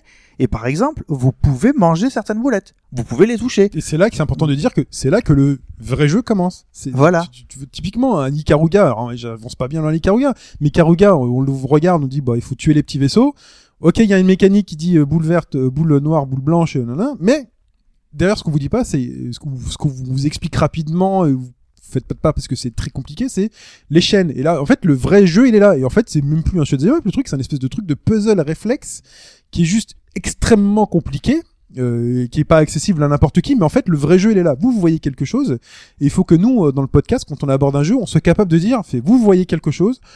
À premier abord, on voit quelque chose qui est décrit derrière le- la boîte du jeu, c'est quelque chose. Est-ce que ce, ce dont on vous parle, c'est quelque chose, mais en fait, creusez un petit peu et vous allez voir tout autre chose. Et moi, je trouve ça important que au moins ici, nous, on puisse avoir ou essayer de, de, de, de faire le boulot en jouant à un jeu vidéo, de se dire, euh, est-ce que je vais suffisamment comprendre bien l'œuvre telle qu'elle est pour qu'on puisse au moins prévenir qu'il y a ça derrière? Tout en sachant quand même que derrière notre jugement, notre euh, point de vue, notre euh, en fait, euh, on décrypte finalement un jeu à notre manière, avec nos référents, avec nos références, avec tout ce que tu as dit tout à l'heure très bien, euh, euh, Pipo. C'est que c'est un seul point de vue, c'est un seul, euh, c'est un mix de tout ce qu'on est, et que au final, on n'a pas forcément raison. On a, on décrit notre expérience, on décrit le jeu au mieux Et c'est difficile parce qu'il y a de la- il y a de la critique culturelle, il y a de la critique Exactement. technique. donc Ça en fait quelque chose de très particulier. Moi, je, je voudrais euh, rebondir et je pense que je, pour ma part, je terminerai là-dessus. Bon, je me suis, je me suis aperçu d'une chose très simple, c'est qu'il y a des jeux dans lesquels je me suis investi à fond les ballons pour pouvoir venir vous en parler. À partir du moment où j'ai donné mon avis, je vous en ai parlé, j'ai plus jamais envie d'y toucher. Mhm. Alors qu'il y a d'autres jeux où j'ai envie, euh, là, The Keep, aussi con que ça puisse paraître, j'ai eu envie de continuer derrière. Je me suis dit, il faut que je continue. Tout ce que je pourrais vous dire sur Bayonetta, c'est très bien que j'arrêterai pas. Euh, Super Smash Bros, euh, Fouch a tout dit, mais il faut, enfin voilà, je, je, je veux continuer. Je, voilà, je pense que le truc ultime, finalement, c'est ça qu'il faudrait vous dire. Je vous ai parlé d'un jeu, je vous ai dit ça, et j'y joue encore. Voilà. Au Oui, final, c'est ça. c'est ça, quoi. C'est ça, et comme oh, tu, tu, tu me disais euh, que Tales of Exilia, par exemple, le 2, est-ce que j'avais aimé ou pas? Euh, J'y joue encore euh, trois semaines après, c'est que j'aime, quoi. Tout simplement. Bah voilà. Voilà. Mais voilà, on aime bien décortiquer les choses. Mais après, c'est chacun le fait à sa manière. On n'a pas de, de règles précises. Juste pour revenir sur un message, par exemple, que j'ai laissé sur le forum euh, récemment sur euh, Quantum Break, où j'ai dit, où on voit les 16 minutes de gameplay. Et je dis, ça a l'air génial et tout. Je dis juste que j'espère que au niveau euh, puzzle plateforme, ce sera un peu plus poussé que ce qu'on va, parce que moi, en fait, quand j'ai vu le jeu, je me suis imaginé en fait, en parce que en fait, j'ai eu un plaisir immense à regarder cette vidéo parce que tout m'a plu dedans, graphiquement, le temps, euh, les idées qu'ils ont eu pendant les trucs. Et il y a ces phases de plateforme puzzle où finalement j'ai j'ai enlevé tous les sbroufs qui est euh, graphiquement ça claque, euh, le camion qui monte et qui descend, les trucs, les artefacts de temps et tout. J'ai essayé de me faire l'abstraction de tout ça et je me suis dit finalement c'est juste un chemin avec une porte qui s'ouvre et qui se referme. Avec un bouton, fait arrête le temps au bon moment pour passer. Et je me suis dit, et là, c'est pour ça que j'ai dit, j'espère qu'ils vont faire des choses plus intéressantes que simplement appuie au bon moment ou passe au bon moment ou presque ou sur d'autres jeux comme euh, Watch Dogs ou autre, genre appuie sur carré pour euh, hacker ou euh, voilà. C'est juste que parfois, quand je vois quelque chose, même si je sais que même comme ça, j'aurais un plaisir immense juste à jouer à Quantum Break parce que le truc est juste magnifique, il m'a fait baver et j'ai envie de tout voir. Et après, parfois, on cherche trop loin parce qu'un simple, loin. un simple Frogger, c'était, tu avances, euh, il y a des, des voitures, c'est, tout simple, mais ça marche, quoi. Mais tu vois, mais juste pour essayer de faire comprendre un peu mon état d'esprit. Mais Oui. c'est juste que, en fait, il y a un plaisir immense à retirer de ces 16 minutes de vidéo. Puis j'imagine qu'en manette en main, ça doit être très drôle à regarder, tourner la caméra et puis passer au bon moment. Tu c'est juste attrape-moi si tu peux. Et puis voilà, si tu t'es pas fait toucher, c'était super content. Mais voilà, en tant que, genre, je sais peut-être qu'à un moment donné, je donnerai mon avis sur ce jeu. Donc je me dis, alors, est-ce qu'ils ont bien exploité le temps, Parce que après, c'est vrai qu'on a touché à des chefs-d'œuvre de la, du, du truc. On a touché à Braid, on a touché à, à je sais pas, toi t'as touché à Velocity 2X. euh, Oui. euh, Enfin voilà, on a tous touché à des jeux qui, à un moment donné, euh, ont apporté quelque chose, ont vraiment mis à l'épreuve à la fois les mécaniques, notre intelligence et tout, qu'on aime bien.